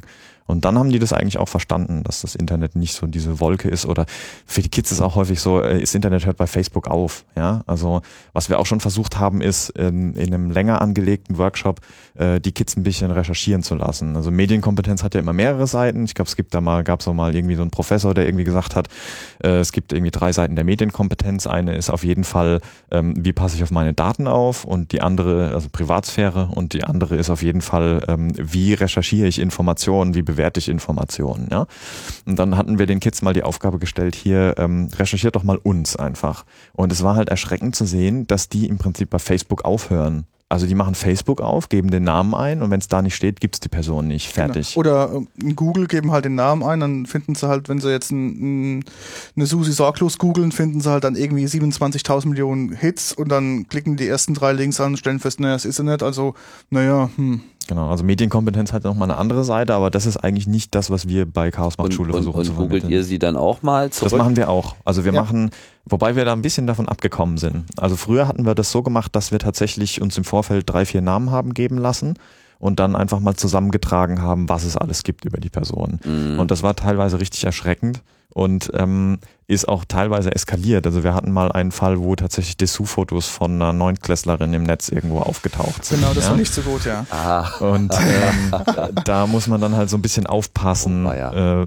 sowas, das haben wir dann natürlich auch nicht gezeigt, logischerweise in unserer Vorführung. Was wir aber machen ist, ähm, wir haben ein Tool gebaut, das äh, die Facebook-Freundesliste mal als Graph darstellt. Und da sieht man relativ schnell auf den ersten Blick, welche Freundeskreise gibt es ähm, wie gut ist derjenige vielleicht auch integriert, äh, im Sinne von, äh, hat er nur einen riesig großen Freundeskreis und die kennen sich alle untereinander oder gibt es da tatsächlich Freundeskreise, die unabhängig voneinander existieren? Mhm. Und was wir immer machen ist, ähm, äh, entweder schießen wir dieses Tool auf äh, Freiwillige im Publikum, wenn die Zeit es erlaubt und die Bandbreite es erlaubt, ähm, oder wir haben vorgefertigte Graphen äh, von real existierenden Personen auf Facebook, die wir dann einfach mal mit den Kids zusammen analysieren, wo wir denen einfach mal zeigen, okay, hier ist der Freundeskreis, guck mal hier, das, wenn man da die Leute anklickt, das sind alle in der Burschenschaft oder so. Ja, hier ist irgendwie der Vater und da oben ist der Familie, der Familienfreundeskreis.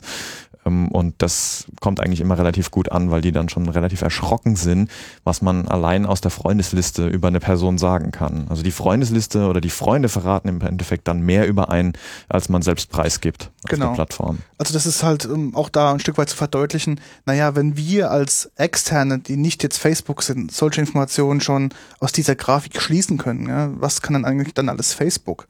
Und ähm, das ist auch so ein Stück weit Denkanstoß für die. Ja? Das sind jetzt nur die öffentlich sichtbaren Informationen, die wir hier auswerten und konnten uns jetzt schon so viele Zusammenhänge ähm, ja, erklären. Und dann, was ist natürlich dann mit diesen, was passiert sonst noch alles damit? Wie tiefgreifend sind denn so die Reaktionen? Ich meine, ihr sagt jetzt irgendwie, kommt gut an, hm. äh, ist schon erschreckend. Also kommt gut ich meine, an. Was, was, was kriegt ihr so an unmittelbaren Feedback so nach der Sache? Ich, ich, kann vielleicht ein Beispiel dazu nennen, ist, wenn wir ähm, einen Account, soll ich das mal erzählen? Also du meinst jetzt da mit diesen Studi Genau, richtig. Äh, dann, ja, aber wobei da das natürlich besser bei den, bei den Eltern klappt. Bei genau. den Kids ist da eher das deplatziert sozusagen. Aber erzähl mal. Okay, ich erzähl mal eine kleine Anekdote. Wir machen öfters mal, dass wenn wir in eine Klasse gehen, mal, was ist ich, ein Schüler-VZ-Account und klicken halt mal einen Tag vorher mal etliche User mal an, gucken, wie viel mal kriegen. Vielleicht ho hoffentlich auch aus der Schule einige Leute. Und ähm, einen Tag vorher. Einen Tag vorher, also 24 Stunden vorher ist so unsere, unser Limit. Dann gucken wir mal, wie viele Leute wir klicken können und wie viele Freunde in Anführungszeichen wir dann ähm, am nächsten Tag haben und es auch den Kiddies zu zeigen. Ja, und ähm, mittlerweile ist es, sag ich mal, als positive Reaktion, wenn wir so einen Account erstellen in der Schule, wo wir schon mal sowas gemacht haben, vielleicht mit anderen Klassen, dass wir dann irgendwann auf dieser Pinwand dieses Users dann irgendwie die Kommentare haben, oh, klickt den nicht an, das sind die wieder vom CCC, das ist ein Fake-Account und so weiter. Das heißt, die werden dazu schon ein bisschen sensibilisiert, obwohl wir uns bei der Accountgestaltung relativ viel Mühe geben. Ja, gell? das stimmt. also das ist schon sehr liebevoll. Was, was da auch äh, ein Aspekt ist, wo, was ich gemeint habe mit den Eltern, ist, ähm, wir zeigen bei SchülerVZ immer, was passiert, wenn man sich das allererste Mal bei SchülerVZ einloggt und auf seine Freundesliste klickt. Ja?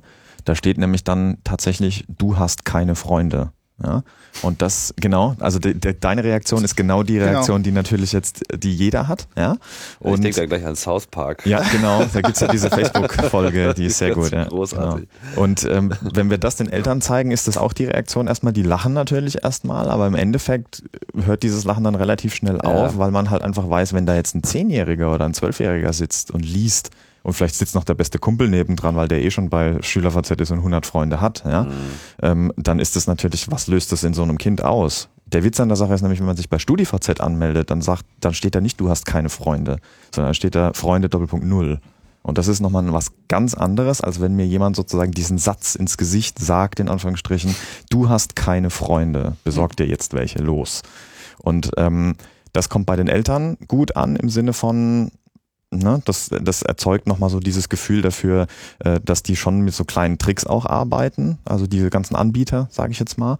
Und was bei den, bei den Kids sehr gut ankommt, ist eigentlich diese Demo mit dem, mit dem Graph, weil die dann ähm, schon so ein bisschen ins Grübeln kommen und sich einfach denken so, ähm, okay, die Informationen, ich muss nicht Also mit dem Graph, mit dieser Genau. grafischen, Genau. dieser Facebook-Aufarbeitung. der genau. Face, die Genau. Facebook-Freundesliste Kein- sozusagen. keine ähm, Mitarbeit. Mit. Da kommt, wird ganz gut alles. klar für die Kids, dass die merken, ich muss eigentlich nicht nur auf meine Daten aufpassen, sondern ich muss eigentlich auch auf die Daten von meinen Freunden aufpassen, weil im Endeffekt, wenn die ihre Daten nicht schützen, wenn da irgendwas steht, dann könnte mich das auch mitunter betreffen, ja.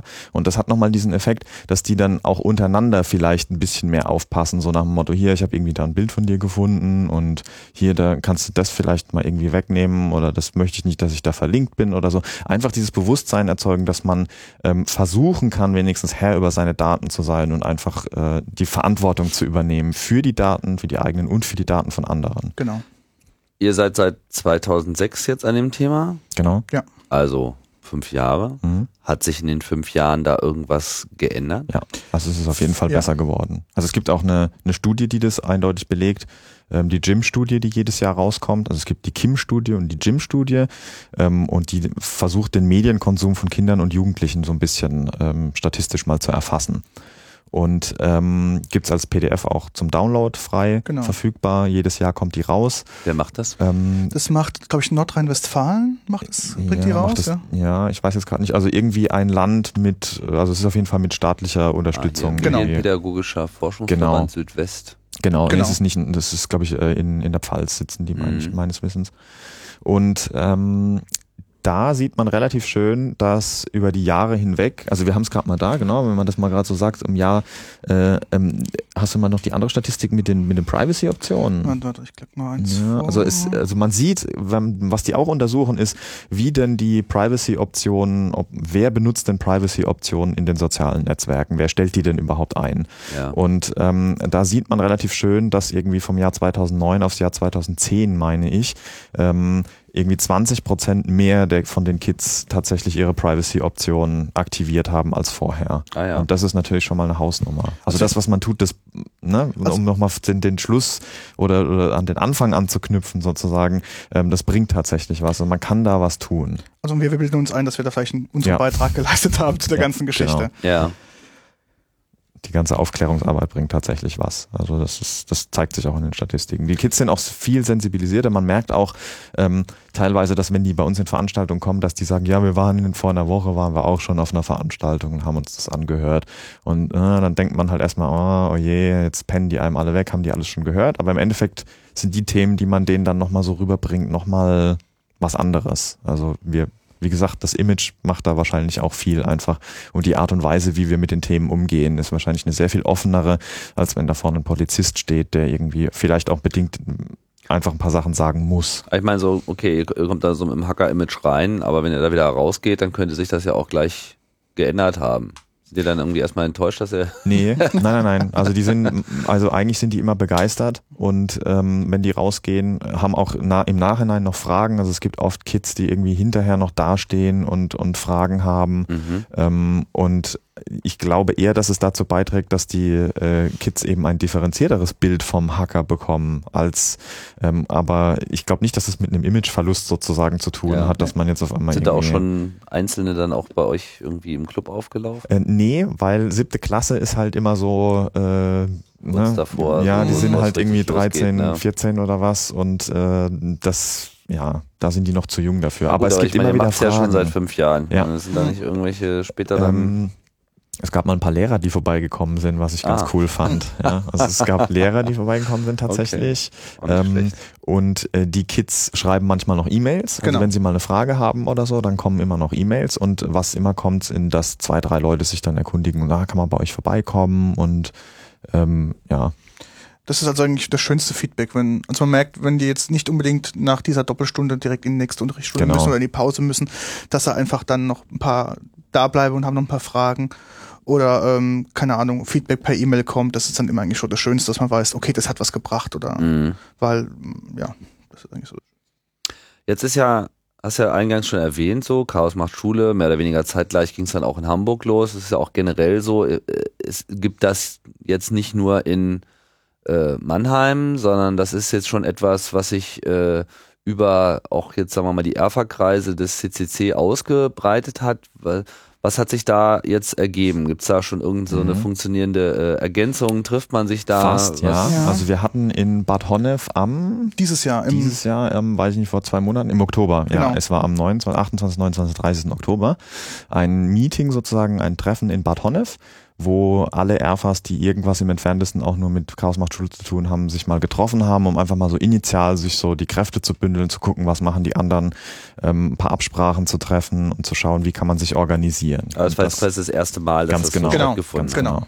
Und es wird Und wie wahrscheinlich. viele Gruppen waren das? Also ich meine, wie verbreitet ist das jetzt? Ich glaube, elf Gruppen waren das. Ähm, manche Gruppen sind natürlich noch nicht so weit, die waren einfach nur da, um sich mal anzuhören, weil sie interessiert sind. Ja. Manche Gruppen sind schon, haben auch ein Wort Vortragsprogramm und haben schon Veranstaltungen gemacht. Ähm, andere Gruppen verstehen oder Chaos macht Schule was anderes. Die basteln eher mit den Kindern zusammen, probieren darüber ähm, Inhalte zu vermitteln. Das ist also so ein bisschen, ja. Verschiedene ein, Ansätze. Genau, sozusagen. genau, differenzierte Ansätze in der ganzen, in dieser Gruppe, ja. Und ja, dementsprechend war halt in Bad Honnef so ein, so ein Treffen, mal einfach zu gucken, was machen die eigentlich alle, ne? Und einfach mal ähm, zu gucken, was für Ideen man haben kann und wie man das Ganze ein bisschen besser organisieren kann. Wir sind zwar Fan der der, ja, der Dezentralisierung, aber halt so ein paar verschiedene Ansätze halt auch ähm, Vor allem ist es halt auch mal wichtig, die Leute kennenzulernen, die tatsächlich hinter den Projekten stehen, genau. damit man im Zweifelsfall vielleicht auch mal fragen kann. und das hat man, es gibt auch eine Mailingliste, äh, eine Chaos macht Schule Mailingliste und ähm, wenn da halt jetzt Anfragen einschlagen, dann werden die halt sehr viel effektiver be beantwortet, sage ich mal, weil man eben weiß ungefähr, ah, Moment mal, in Mannheim, da gibt's doch jemand und das ist irgendwie, die Anfrage kommt aus der Nähe, also will das nicht jemand von euch machen und so. Das heißt, ähm, da, das ist jetzt schon, würde ich sagen, effektiver geworden auf jeden Ja. Fall, aber da ist noch Luft nach oben. Genau. Also man kann das noch Hm. ausweiten. Ihr macht das ja ehrenamtlich. Ja, also richtig. es gibt da kein, wird da kein Geld für gezahlt, dass ihr da auftritt, aber trotzdem fällt da ja äh, Arbeit an und Reisekosten Ja, und Pipapo. Also manchmal ist es in der Tat so, dass wir Geld nehmen. Ja. Also für diese Medienscout-Sache nehmen wir nix, weil Genau, das halt irgendwie über die Stadt läuft natürlich und da lassen wir uns nicht für bezahlen. Das ist natürlich klar. Ja. Ähm, was wir machen ist, wir gucken einfach, wir sprechen vorher mit den Schulen und fragen die einfach, wollt ihr nicht uns ein Honorar zahlen? Ja. Und dann können die im Endeffekt selber entscheiden, wie hoch dieses Honorar ausfällt. Und dann nehmen wir das sozusagen. okay. Also das ist sozusagen der Deal, den wir haben. Weil, wie du schon gesagt hast, da viel Arbeit drinsteckt, manchmal auch Weg drinsteckt. Also wir waren auch schon mal eine Dreiviertelstunde mit dem Auto unterwegs, um Chaos macht Schule zu machen. Ähm, und wenn dann halt vier Leute irgendwie sich auch vorher nochmal treffen müssen, um da Schüler zu stalken auf, auf Facebook und irgendwelche Dinge zu tun, dann ne, kostet das alles Zeit. Ja. Und ähm, im Endeffekt äh, ist es für unseren Club natürlich auch eine schöne Einnahmequelle nebenher, um unsere Raumfinanzierung zu Genau. decken. okay, also Beispiel, so ne? sich die Schulen das quasi nach eigenen Ermessen Genau. auch leisten Genau. können. wir nehmen dann natürlich auch keine ja. Unsummen. Also das Ja. ist natürlich nichts, wo wir jetzt irgendwie sagen. Okay, aber das fließt dann, dann quasi auch direkt in den Club. genau. Genau, ja, genau. Klar. Also ich denke, wir sind da konkurrenzlos günstig zu den kommerziellen äh, Anbietern, die es Ja. da auf dem freien Markt gibt, die sowas ähnliches halt gestalten. Kommerzielle Anbieter, gibt's, Mhm. die gibt's auch. Genau. Die gibt's auch. Also natürlich weiß man nicht äh, so genau, was man davon halten soll, weil im Prinzip geht's ja um die gleiche Sache und das ist eine gute, nämlich den Kids irgendwie Medienkompetenz zu vermitteln. Und ähm, was aber so ein bisschen das Problem ist, ist, dass diese kommerziellen Anbieter so ein bisschen immer in Massenveranstaltungen ausarten. Und ähm, ich würde eher sagen, dass eine Veranstaltung in einem etwas privateren Kreis, wo man auch mal vielleicht eine Frage stellen kann, die man in einem großen Rahmen, wo 75 Prozent der Leute, die drin sitzen, man überhaupt nicht kennt, ähm, dass es vielleicht einfach besser ist, wenn man das in einem kleinen Rahmen stellen kann. Und ähm, deswegen tendieren wir eigentlich dazu, wie wir ja schon am Anfang gesagt haben, irgendwie ähm, mehr als 70 Leute ist eigentlich schon fast zu viel, weil dann eben diese Kommunikation nicht mehr gegeben ist. Und das ist eben ein großes Manko von den, von den kommerziellen Anbietern. Ich kenne auch natürlich auch die Inhalte diesen ganzen kommerziellen Anbietern nicht. Also mhm. ich weiß auch nicht, was die probieren halt zu vermitteln und wie sie es probieren zu vermitteln, ob sie da mit dem, sage ich mal, eher die Interessen der Schulen vermitteln. Mhm die da halt sagen, naja gut, wir brauchen halt jemand, der jetzt irgendwie propagiert, dass Facebook doch böse ist und vielleicht das Ganze nicht ganz so ähm, differenziell betrachtet, wie, die, wie wir das betrachten. Das weiß man natürlich auch nicht. Genau. Also die lassen sich da auch nicht in die Karten gucken, natürlich. Logischerweise. Mhm. Aber wundert mich, mein kommerzieller Anbieter ist ja, muss ja auch irgendwelche Kunden dafür geben. Können die Schulen ja. sich sowas überhaupt meistens, leisten? Also? Nee, meistens ist es ein Sponsoring dann im Endeffekt. Also da kommt dann irgendwie eine Bank oder eine, weiß ich nicht, irgendwie ein lokal ansässiger äh, Firma oder so. Großunternehmer, mhm. der das dann irgendwie für drei, vier Schulen oder für mehrere Schulklassen sponsert sozusagen. Mhm. Das ist auch eine Sache, wo wir ein bisschen aufpassen müssen, weil wir da häufig auch mit ins Boot geholt werden wollen. Und ähm, da hat man halt immer das Problem, wenn man dann da steht und das Banner dann der Volksbank oder der Sparkasse irgendwie über einem thront, ähm, dann ist es natürlich ein Konflikt. Und ja. Das wollen wir auch nicht. Genau, also deswegen sagen wir bei solchen Sachen, also wir sagen immer, ähm, wenn ihr uns was zahlen wollt, macht das, aber dann zahlt das die Schule als mhm. Honorar mhm. fertig, aber wir lassen uns nicht über ein Sponsoring extern sozusagen bezahlen, dass da eine Bank oder eine Sparkasse kommt. Oder, oder was weiß ich, eine Partei oder ein genau. Verein oder ja, irgend sowas. Genau. Also das sind wir sehr, sehr differenziert. Ja, da machen wir, wollen wir einen großen Unterschied machen. Das ist unsere Veranstaltung. Wenn wir kommen, machen wir unsere Veranstaltung, dann machen wir unser Ding sozusagen. Oder wir machen es nicht. Ähm, wir können uns natürlich auch auf Kompromisse einlassen.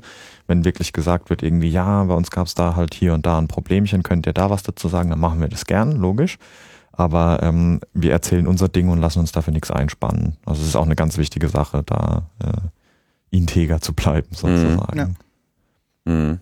Das, sonst ist ja auch die Glaubwürdigkeit irgendwann mal weg. Also wenn man irgendwie äh, jedem irgendwie nach dem Mund redet sozusagen und mal hier steht und das eine sagt und dann dort steht und das andere sagt, das ist ja auch nicht Sinn der Sache. Also. Was natürlich jetzt über diesem ganzen Ding die ganze Zeit so schwebt, ist so dieses so, da muss von außen was in die Schulen reingetragen werden, was die Lehrer äh, offensichtlich selbst nicht äh, leisten mhm. können oder wollen. Ich meine, das ist ja äh, eigentlich auch kein wünschenswerter Zustand, weil eigentlich ist ja genau dafür Richtig. nun äh, das Lehrertum auch, auch, auch da. Also will jetzt nicht sagen, man muss da mehr Erwartungen haben an die Lehrer. Das ist sicherlich kein, kein mhm. Berufsbild, was man groß beneiden kann, weil mhm. da äh, stehen sie einfach auch unter einem enormen Richtig. Druck und Erwartungshaltung. Aber ähm, letzten Endes ist es natürlich schon so, dass da ja auch jetzt eine Lehrergeneration auch mit heranwachsen muss, dass man eigentlich gar nicht mal nur jetzt den, den Schülern irgendwie die ganze Zeit was erzählen muss, oder? Ja, das Krasse ist, wir hatten eine Veranstaltung dieses Jahr mit ähm, Pädagogen, Lehrer, die in der Ausbildung sind, richtig? Und das sind also Leute in unserem Alter. Und ähm, mhm. da waren wir auch erstaunt, wie wenig die wissen. Also sie sind halt mhm. halt Benutzer dieser Plattform, aber ähm, haben das Ganze auch nicht hinterfragt oder sich mal überlegt. Also teilweise genau. muss man die genauso briefen und schulen wie die 5, 6, 7 Klässler. Also da unterscheiden sie sich echt nur marginal. Ja. Also Lehrerausbildung macht ihr auch sozusagen. Genau, genau. Also, also Eltern, Schüler und Lehrer, es ja. ist eigentlich alles dabei. Ja. Alles. Ja. Hunde, genau. Katzen. Ja, alles, was twittern kann. Genau, richtig. Und vor allem alles, was man nicht twittern kann. Ja, genau. Ja. Mhm. ja, also bei den Lehrern ist halt das Problem, dass, wie du schon richtig gesagt hast, dieser Konflikt so ein bisschen da ist, dass die Eltern eigentlich meinen, die Lehrer müssten es machen und die Lehrer meinen, die Eltern müssten es machen. Und irgendwie ist beides richtig. Weil wenn man sich mal anguckt, ähm, dass es sich hier irgendwie nicht um ein Hobby handelt bei den Kids. Das ist ja nicht wie auf dem Fußplatz gehen und, und, und Fußballplatz gehen und da irgendwie Fußball spielen und im Verein sein, das ist was ganz anderes, sondern es ist ja irgendwie äh, eine, eine Lebenseinstellung und das ist irgendwie ein ganz neues Lebensgefühl, was diese Kids auch haben mit diesen, in Anführungsstrichen, neuen Medien. So neu sind sie ja nicht. Das ist für und die ist es im Prinzip der Lebensraum. Also dementsprechend äh, bewegen die sich genau. da drin. Es ist also nicht wie, ähm, ja, wie du schon sagtest, ein Sportverein, da gehe ich hin und mache das drei Stunden und dann mache ich was anderes, sondern das ist ja ähm, alltagsbegleitend auch. Genau. Und deswegen ist es eben wichtig, dass diese Themen sowohl in der Schule behandelt werden, nicht mal als eigenes Fach. Also ich würde gar nicht mal fordern, dass man irgendwie sagt, oh, man muss jetzt da Datenschutz und Medienkompetenz irgendwie schulen, sondern für mich gehört das irgendwie so Hand in Hand. Ja, also das muss in jedem Unterrichtsfach muss einfach diese Medienkompetenz vermittelt werden, weil es in jedem Fach äh, Reibungspunkte zu den neuen Medien einfach gibt genau. und da muss das irgendwie angesetzt werden. Genauso muss es aber daheim auch irgendwo untergebracht werden. Ähm, wenn die Kids nach Hause kommen, dann dürfen sie nicht alleine gelassen werden. Ein ganz großes Problem ist immer, dass die Kids versuchen, ihr ihr ähm, Mediendasein, mit den, den Umgang mit den neuen Medien dazu zu benutzen, dass sie sich von ihren Eltern abgrenzen. Mhm. Ja, also das ist sowas, wo man als Siebtklässler irgendwie schön sagen kann, ich habe hier was, was du nicht kannst, wo du dich nicht auskennst, wo du keinen Plan von hast und wo ich dir überlegen bin. Und ich möchte auch nicht, dass du da Einblick bekommst, weil das ist mein Ding. Ja. Und wenn man da als Elternteil sozusagen ähm, derjenige ist, der den ersten Schritt macht und sagt, ich beweise dir meine Kompetenz, indem ich mit dir zusammen vielleicht dein Facebook-Profil einrichte und dir zeige, worauf du achten musst bei Datenschutz und so weiter, ja, dann bin ich vielleicht auch als Elternteil Ansprechpartner in der, in der, im Zweifelsfall, wenn mal was schief geht, weil eben diese Brücke geschlagen ist ja. und diese Wand nicht mehr da ist, diese Abgrenzung nicht mehr ja. da ist.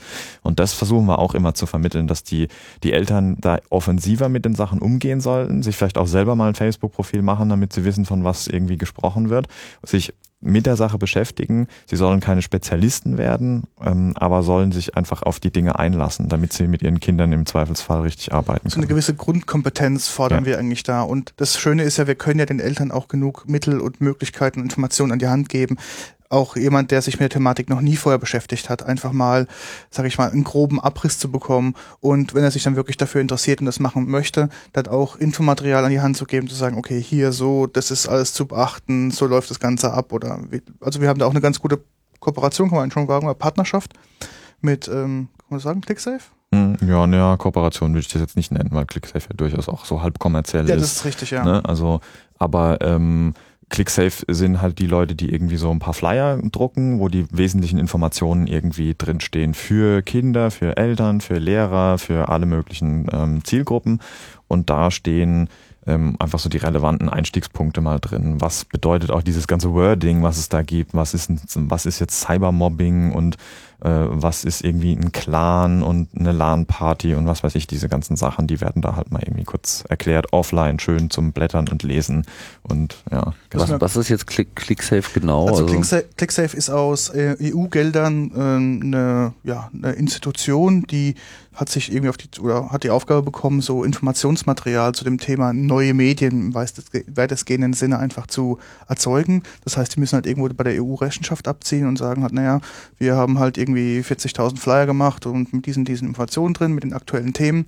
Und die sind eigentlich auch, sage ich mal, ganz dankbar, dass wir die Sachen einfach abnehmen, weil sie dann einfach vorweisen können, okay, ihre Arbeit macht Sinn. Mhm. Und zum Zweiten ist das Material weitestgehend eigentlich ganz brauchbar, auch über Creative Commons Lizenz. Also die machen das schon ganz cool. Also nicht alle Sachen sind da, wo wir sagen, finden wir gut, aber so diverse Flyer, die kann man einfach bedenkenlos weggeben, wo wir auch sagen, das ähm, ergänzt sich oder passt ganz gut zu unseren Themen, zu unseren Meinungen. Also da steht jetzt nicht irgendwie drin, dass alle Hacker böse sind, Kreditkarteninformationen klauen, passt auf, mhm. sondern da ist es auch relativ neutral erklärt oder neutral dargestellt. Ja. Und dementsprechend kann man halt den Eltern das einfach mal empfehlen und an die Hand geben. So sparen wir uns auch ein Stück weit auch selbst ja. die ganze Flyer Produktion, und Produktionsgeschichte, weil es ist relativ aufwendig, immer da Informationen up to date zu haben. Und man möchte natürlich schon den Eltern noch was mitgeben, wo sie einfach daheim nochmal sich in Ruhe hinsetzen können und einfach das nachzulesen. Bei den Lehrern ist halt ein bisschen das Problem, da kommt man halt mit Flyern nicht weiter, ne? Weil eigentlich müssten die in ihrer Ausbildung diese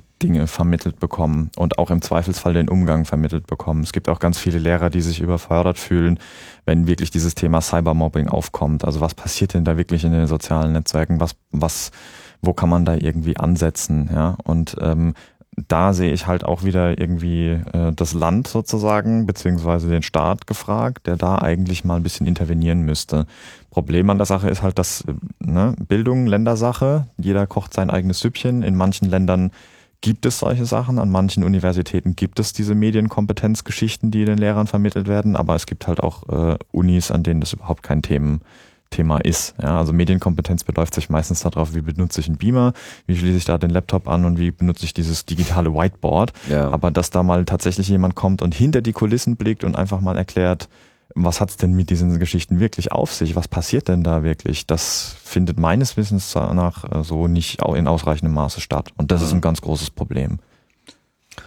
Wie seht ihr denn jetzt so die unmittelbare Zukunft von dem Chaos macht Schule? Was steht denn da eigentlich jetzt Also an? ich finde, das ist ähm, jetzt mit Bündelung der Kräften sozusagen, kriegt das noch einen ganz, ganz anderen ähm, Wind. Also wir möchten vielleicht auch da eine, eine Forderung mal einfach mal ähm, in die Öffentlichkeit tragen, also irgendein Paper, wo wir sagen können, ähm, wir als CCC möchten gerne, dass das irgendwie in den Schulen, bei den Lehrern, also im Alltag sozusagen ankommt. Und natürlich auch, ähm, man merkt, das Thema ist interessant, es können, machen viele Gruppen, es können viele Gruppen machen. Man erreicht, also man hat einen ganz, ganz guten Erfolg damit, man erreicht damit Leute. Also ich finde, das ist echt ein guter Bildungsauftrag, den wir da, den wir da ähm, Ja. Also was die, ja. was die nahe Zukunft halt angeht, ähm, glaube ich, dass das Projekt noch eine, eine Weile existieren wird, weil der Bedarf nach wie vor da ist und auch immer mehr, man merkt immer so, welche Regionen gerade so ein bisschen umkippen und wo die Regionen sozusagen dann sagen, oh, jetzt müssen wir das machen, die Nachbarschule hat das gemacht und oh, Mhm. eigentlich brauchen wir auch sowas und so, ne? Und da merkt man, dass das dann so Wellen schlägt, sag ich mal. Und ähm, ich meine Hoffnung wäre aber, dass ähm, dieses Projekt irgendwie sich irgendwann mal in nichts auflöst, weil es einfach ganz klar ist, dass die Generation, die sozusagen jetzt heranwächst, in ausreichender Form diese ganzen Werte ihren Kindern mal vermitteln kann. Und damit ist die Sache eigentlich gegessen. Weil wenn das irgendwo in der Entziehung ankommt, wenn äh, Eltern ihre Kinder dahingehend, also ich kann mich da an meine Jugend zum Beispiel erinnern, bei mir war das äh, erstens so, mein Vater hat sich mit mir an den Rechner gesetzt, an den 8088er und hat mit mir Larry 1 gezockt. Und als ich da noch ein kleiner Bub von zehn Jahren oder so war, da war das schon ein relativ pornöses Spiel für damalige Verhältnisse. Und mein Vater saß halt mit mir da am Rechner und dann war er in dem Fall auch Ansprechpartner für diese ganzen wilden Dinge, die da passiert sind. Ja. Und ähm, so stelle ich mir das eben einfach vor, dass ähm, dass es diese Probleme gar nicht mehr auftauchen in dieser Form, wie sie momentan existieren, weil eben die Eltern ganz viel abfangen können, weil die die Ansprechpartner für die Kids sind und nicht mehr wir sozusagen. Ja. Das wäre der Idealfall. Also ich wünsche mir so ein bisschen, dass das Chaos macht Schule einfach in die Gesellschaft mit einfließt und das einfach kein Thema mehr ist. Das ist einfach allgegenwärtig, wie ich weiß, dass ich mir nicht die, die, die Finger an der Herdplatte verbrennen soll, sondern Ja, oder klassisches Beispiel von früher ist, steigt nicht zu Fremden ins Auto. Genau, ja, genau. Das haben mir meine Eltern auch eingetrichtert. Und das muss halt irgendwie mit den sozialen Netzwerken und mit den neuen Medien in Anführungsstrichen auch irgendwie in diese Richtung gehen. Und Ja. ich glaube, dann haben wir extrem viel erreicht, wenn das ankommt. Aber die Richtung wird halt jetzt vorgegeben. Ja? Jetzt ist der Zeitpunkt, irgendwie zu sagen, ähm, wie viel Raum nimmt Datenschutz und Privatsphäre ein im Leben von den äh, heranwachsenden Generationen, die es jetzt gibt. Und wenn wir da jetzt nicht agieren, dann wird das extrem schwer, glaube ich. Hm. ich denke eh, dass wir schon relativ spät dran Ja. sind. Ich denke, man hätte das Thema schon vor zig Jahren äh, adressieren können oder ähm, behandeln können, wie wir es heute hier und jetzt behandeln. Ähm, es wurde so die ganze Zeit vielleicht auch aus diesem Hackertum so ein bisschen ru- runtergespielt. Man, ja, es ist halt irgendwie nicht irgendwie cooles Programm schreiben oder irgendwelche coole Dinge machen, sondern das ist so ein bisschen so ein soziales Thema. Das war vielleicht nie so, ja, so auf dem Radar. Und zum Zweiten ähm, gab es vielleicht auch nicht die richtigen Personen, die sich so ein, äh, so ein Thema annehmen können, gell? weil der klassische Nerd oder Geek ist vielleicht nicht unbedingt der ähm, Mensch, der halt sowas vermitteln Ich kann. denke, man hat halt auch irgendwie einen anderen Blick auf die Sache. Also wenn du dich tagtäglich mit TCP/IP rumschlägst und irgendwie da krassen Code schreibst, dann hast du vielleicht auch gar nicht mehr im Endeffekt den, den, den Blick, dass diese ganz simplen Sachen ganz, ganz vielen Leuten Probleme bereiten und dass ganz, ganz simple Dinge überhaupt nicht mehr gesehen werden können von Otto-Normalverbrauchern oder eben auch von den Kids, ja, weil eben keiner da ist, der es ihnen zeigt, keiner da ist, der Ansprechpartner ist. Die Kids werden quasi in so einen Topf geschmissen und dann sollen sie da im Wasser irgendwie des großen weiten Internets einfach schwimmen, ja, man, man kann es ihnen nicht so richtig verbieten, was auch gut so ist, ja, aber man kann halt auch sie nicht an der Hand nehmen und sagen, so hier, da, da, da, so ist es, ja, und jetzt schwimmen. Und das ist eben irgendwie, glaube ich, das ganz, ganz große Problem. man, man merkt halt genau bei diesen also Erklärung, wie funktioniert das Internet, dass allein das schon nicht vermittelt wurde. Und das sind ja eigentlich, wenn sie sich in diesen Medien bewegen sollen, sind das eigentlich die Grundlagen. Also wenn ich ein Auto fahren möchte, muss ich auch irgendwie einen Führerschein machen. Und dementsprechend ähm, denke ich halt, wenn schon das Grundwissen nicht da ist, wie sollen sie denn darauf auf, ähm, aufbauen, also sich selbst orientieren überhaupt? Das ist halt. Die machen halt Learning by Doing Genau. gerade und das geht halt häufig in die Hose, wenn Ja. man sie lässt, logischerweise. Ja. Weil Ja. Die andere Seite natürlich möchte. Aber ihr habt es ja auch so gelernt. Ja, aber ja, aber zu meiner Zeit, also ich, wenn ich mich so überlege, wenn ich mir so überlege, meine Eltern waren auch nicht begeistert, als ich mir meinen ersten Internetanschluss geholt habe. Ja, das war da auch schon noch so, ah, das ist böse und ach, das brauchen wir doch nicht und es ist, gibt's doch eh nicht mehr so lang und was weiß ich, ja. Das setzen wir Und aus. genau. Und ähm, wenn ich mir überlege, dass wenn ich damals schon die Dienste quasi zur Verfügung gehabt hätte, die ich, äh, die es heute gibt, dann weiß ich auch nicht, ob ich da äh, so kritisch mit umgehen würde aus heutiger Sicht, sage ich jetzt mal. Also ich weiß nicht, ob man, ähm, wenn man da in dieses Wasser geworfen wird, nicht einfach gar keine Möglichkeit hat, auch das kritisch irgendwie zu erleben. Schon gar nicht, wenn man ein Siebtklässler ist. Ja? Also ich meine, hallo, man hat das Internet, man, die Welt steht offen. Ja? Ich kann irgendwie an jedem Ort mit 100 Leuten chatten. Ich habe Genau. eine Freundesliste von 1400 Leuten und solche Geschichten. Da denke ich nicht drüber nach, was das auslöst. Ich bin, ne? Smartphone in der Tasche. Ne? Ja. Das ist auch ganz krass in den Klassen, wenn man guckt, ähm, die Handyentwicklung, also Handy haben sie eh alle und dann wer davon alles schon ein Smartphone hat und dann ein Smartphone mit, ein, mit irgendwie einer Daten, äh, mit einem Datentarif dazu, das ist halt auch äh, krass. Gell? das verstehen halt auch wieder die Erwachsenen nicht, also quasi die Eltern, ja, weil das für die ist das, das Internet ist dieser graue Kasten und den schaltet man aus und dann ist das Internet aus. Mhm. Fernsehen, wie früher Fernsehen. Ja, ja, Fernbedienung genau. wegnehmen, die Geschichte ist erledigt. Mhm. Aber so ist es halt nicht, ja, weil ähm, Smartphones, Internet ist überall. Ja, man geht zum Kumpel zur Not, wenn man sich irgendwie was was ziehen möchte, was man daheim nicht darf. Es gibt Und- eigentlich einfach keine Alternative dazu, sich damit auseinanderzusetzen. Genau, Man ganz kann genau. sich das nicht, nicht Ganz genau. wegwünschen Ja. und, und, und dann ist Ganz es genau. vorbei. Ne? Mhm. Ja. Genau. ja, Jungs, super. Ähm, tolles Projekt. Ähm, wenn jetzt Leute da noch in irgendeiner Form dazustoßen wollen und Bock haben, sich da äh, einzubringen, was wäre so der beste Also, Weg? ccc.de slash Schule ist, glaube ich, ähm, eine Seite auf der Genau. CCC-Homepage, die ein paar Informationen hat. Natürlich auch dann die Verlinkung zu den einzelnen Gruppen, die was machen. Es gibt auf Die dem Mailingliste die Mailingliste. vom Es- CCC. Genau, es gibt auf dem Kongress, der gerade stattfindet, ähm, einen Workshop zu dem. Ja gut, das Ja, kriegen wir jetzt ist wahrscheinlich wahrscheinlich- mit dieser Sendung hier.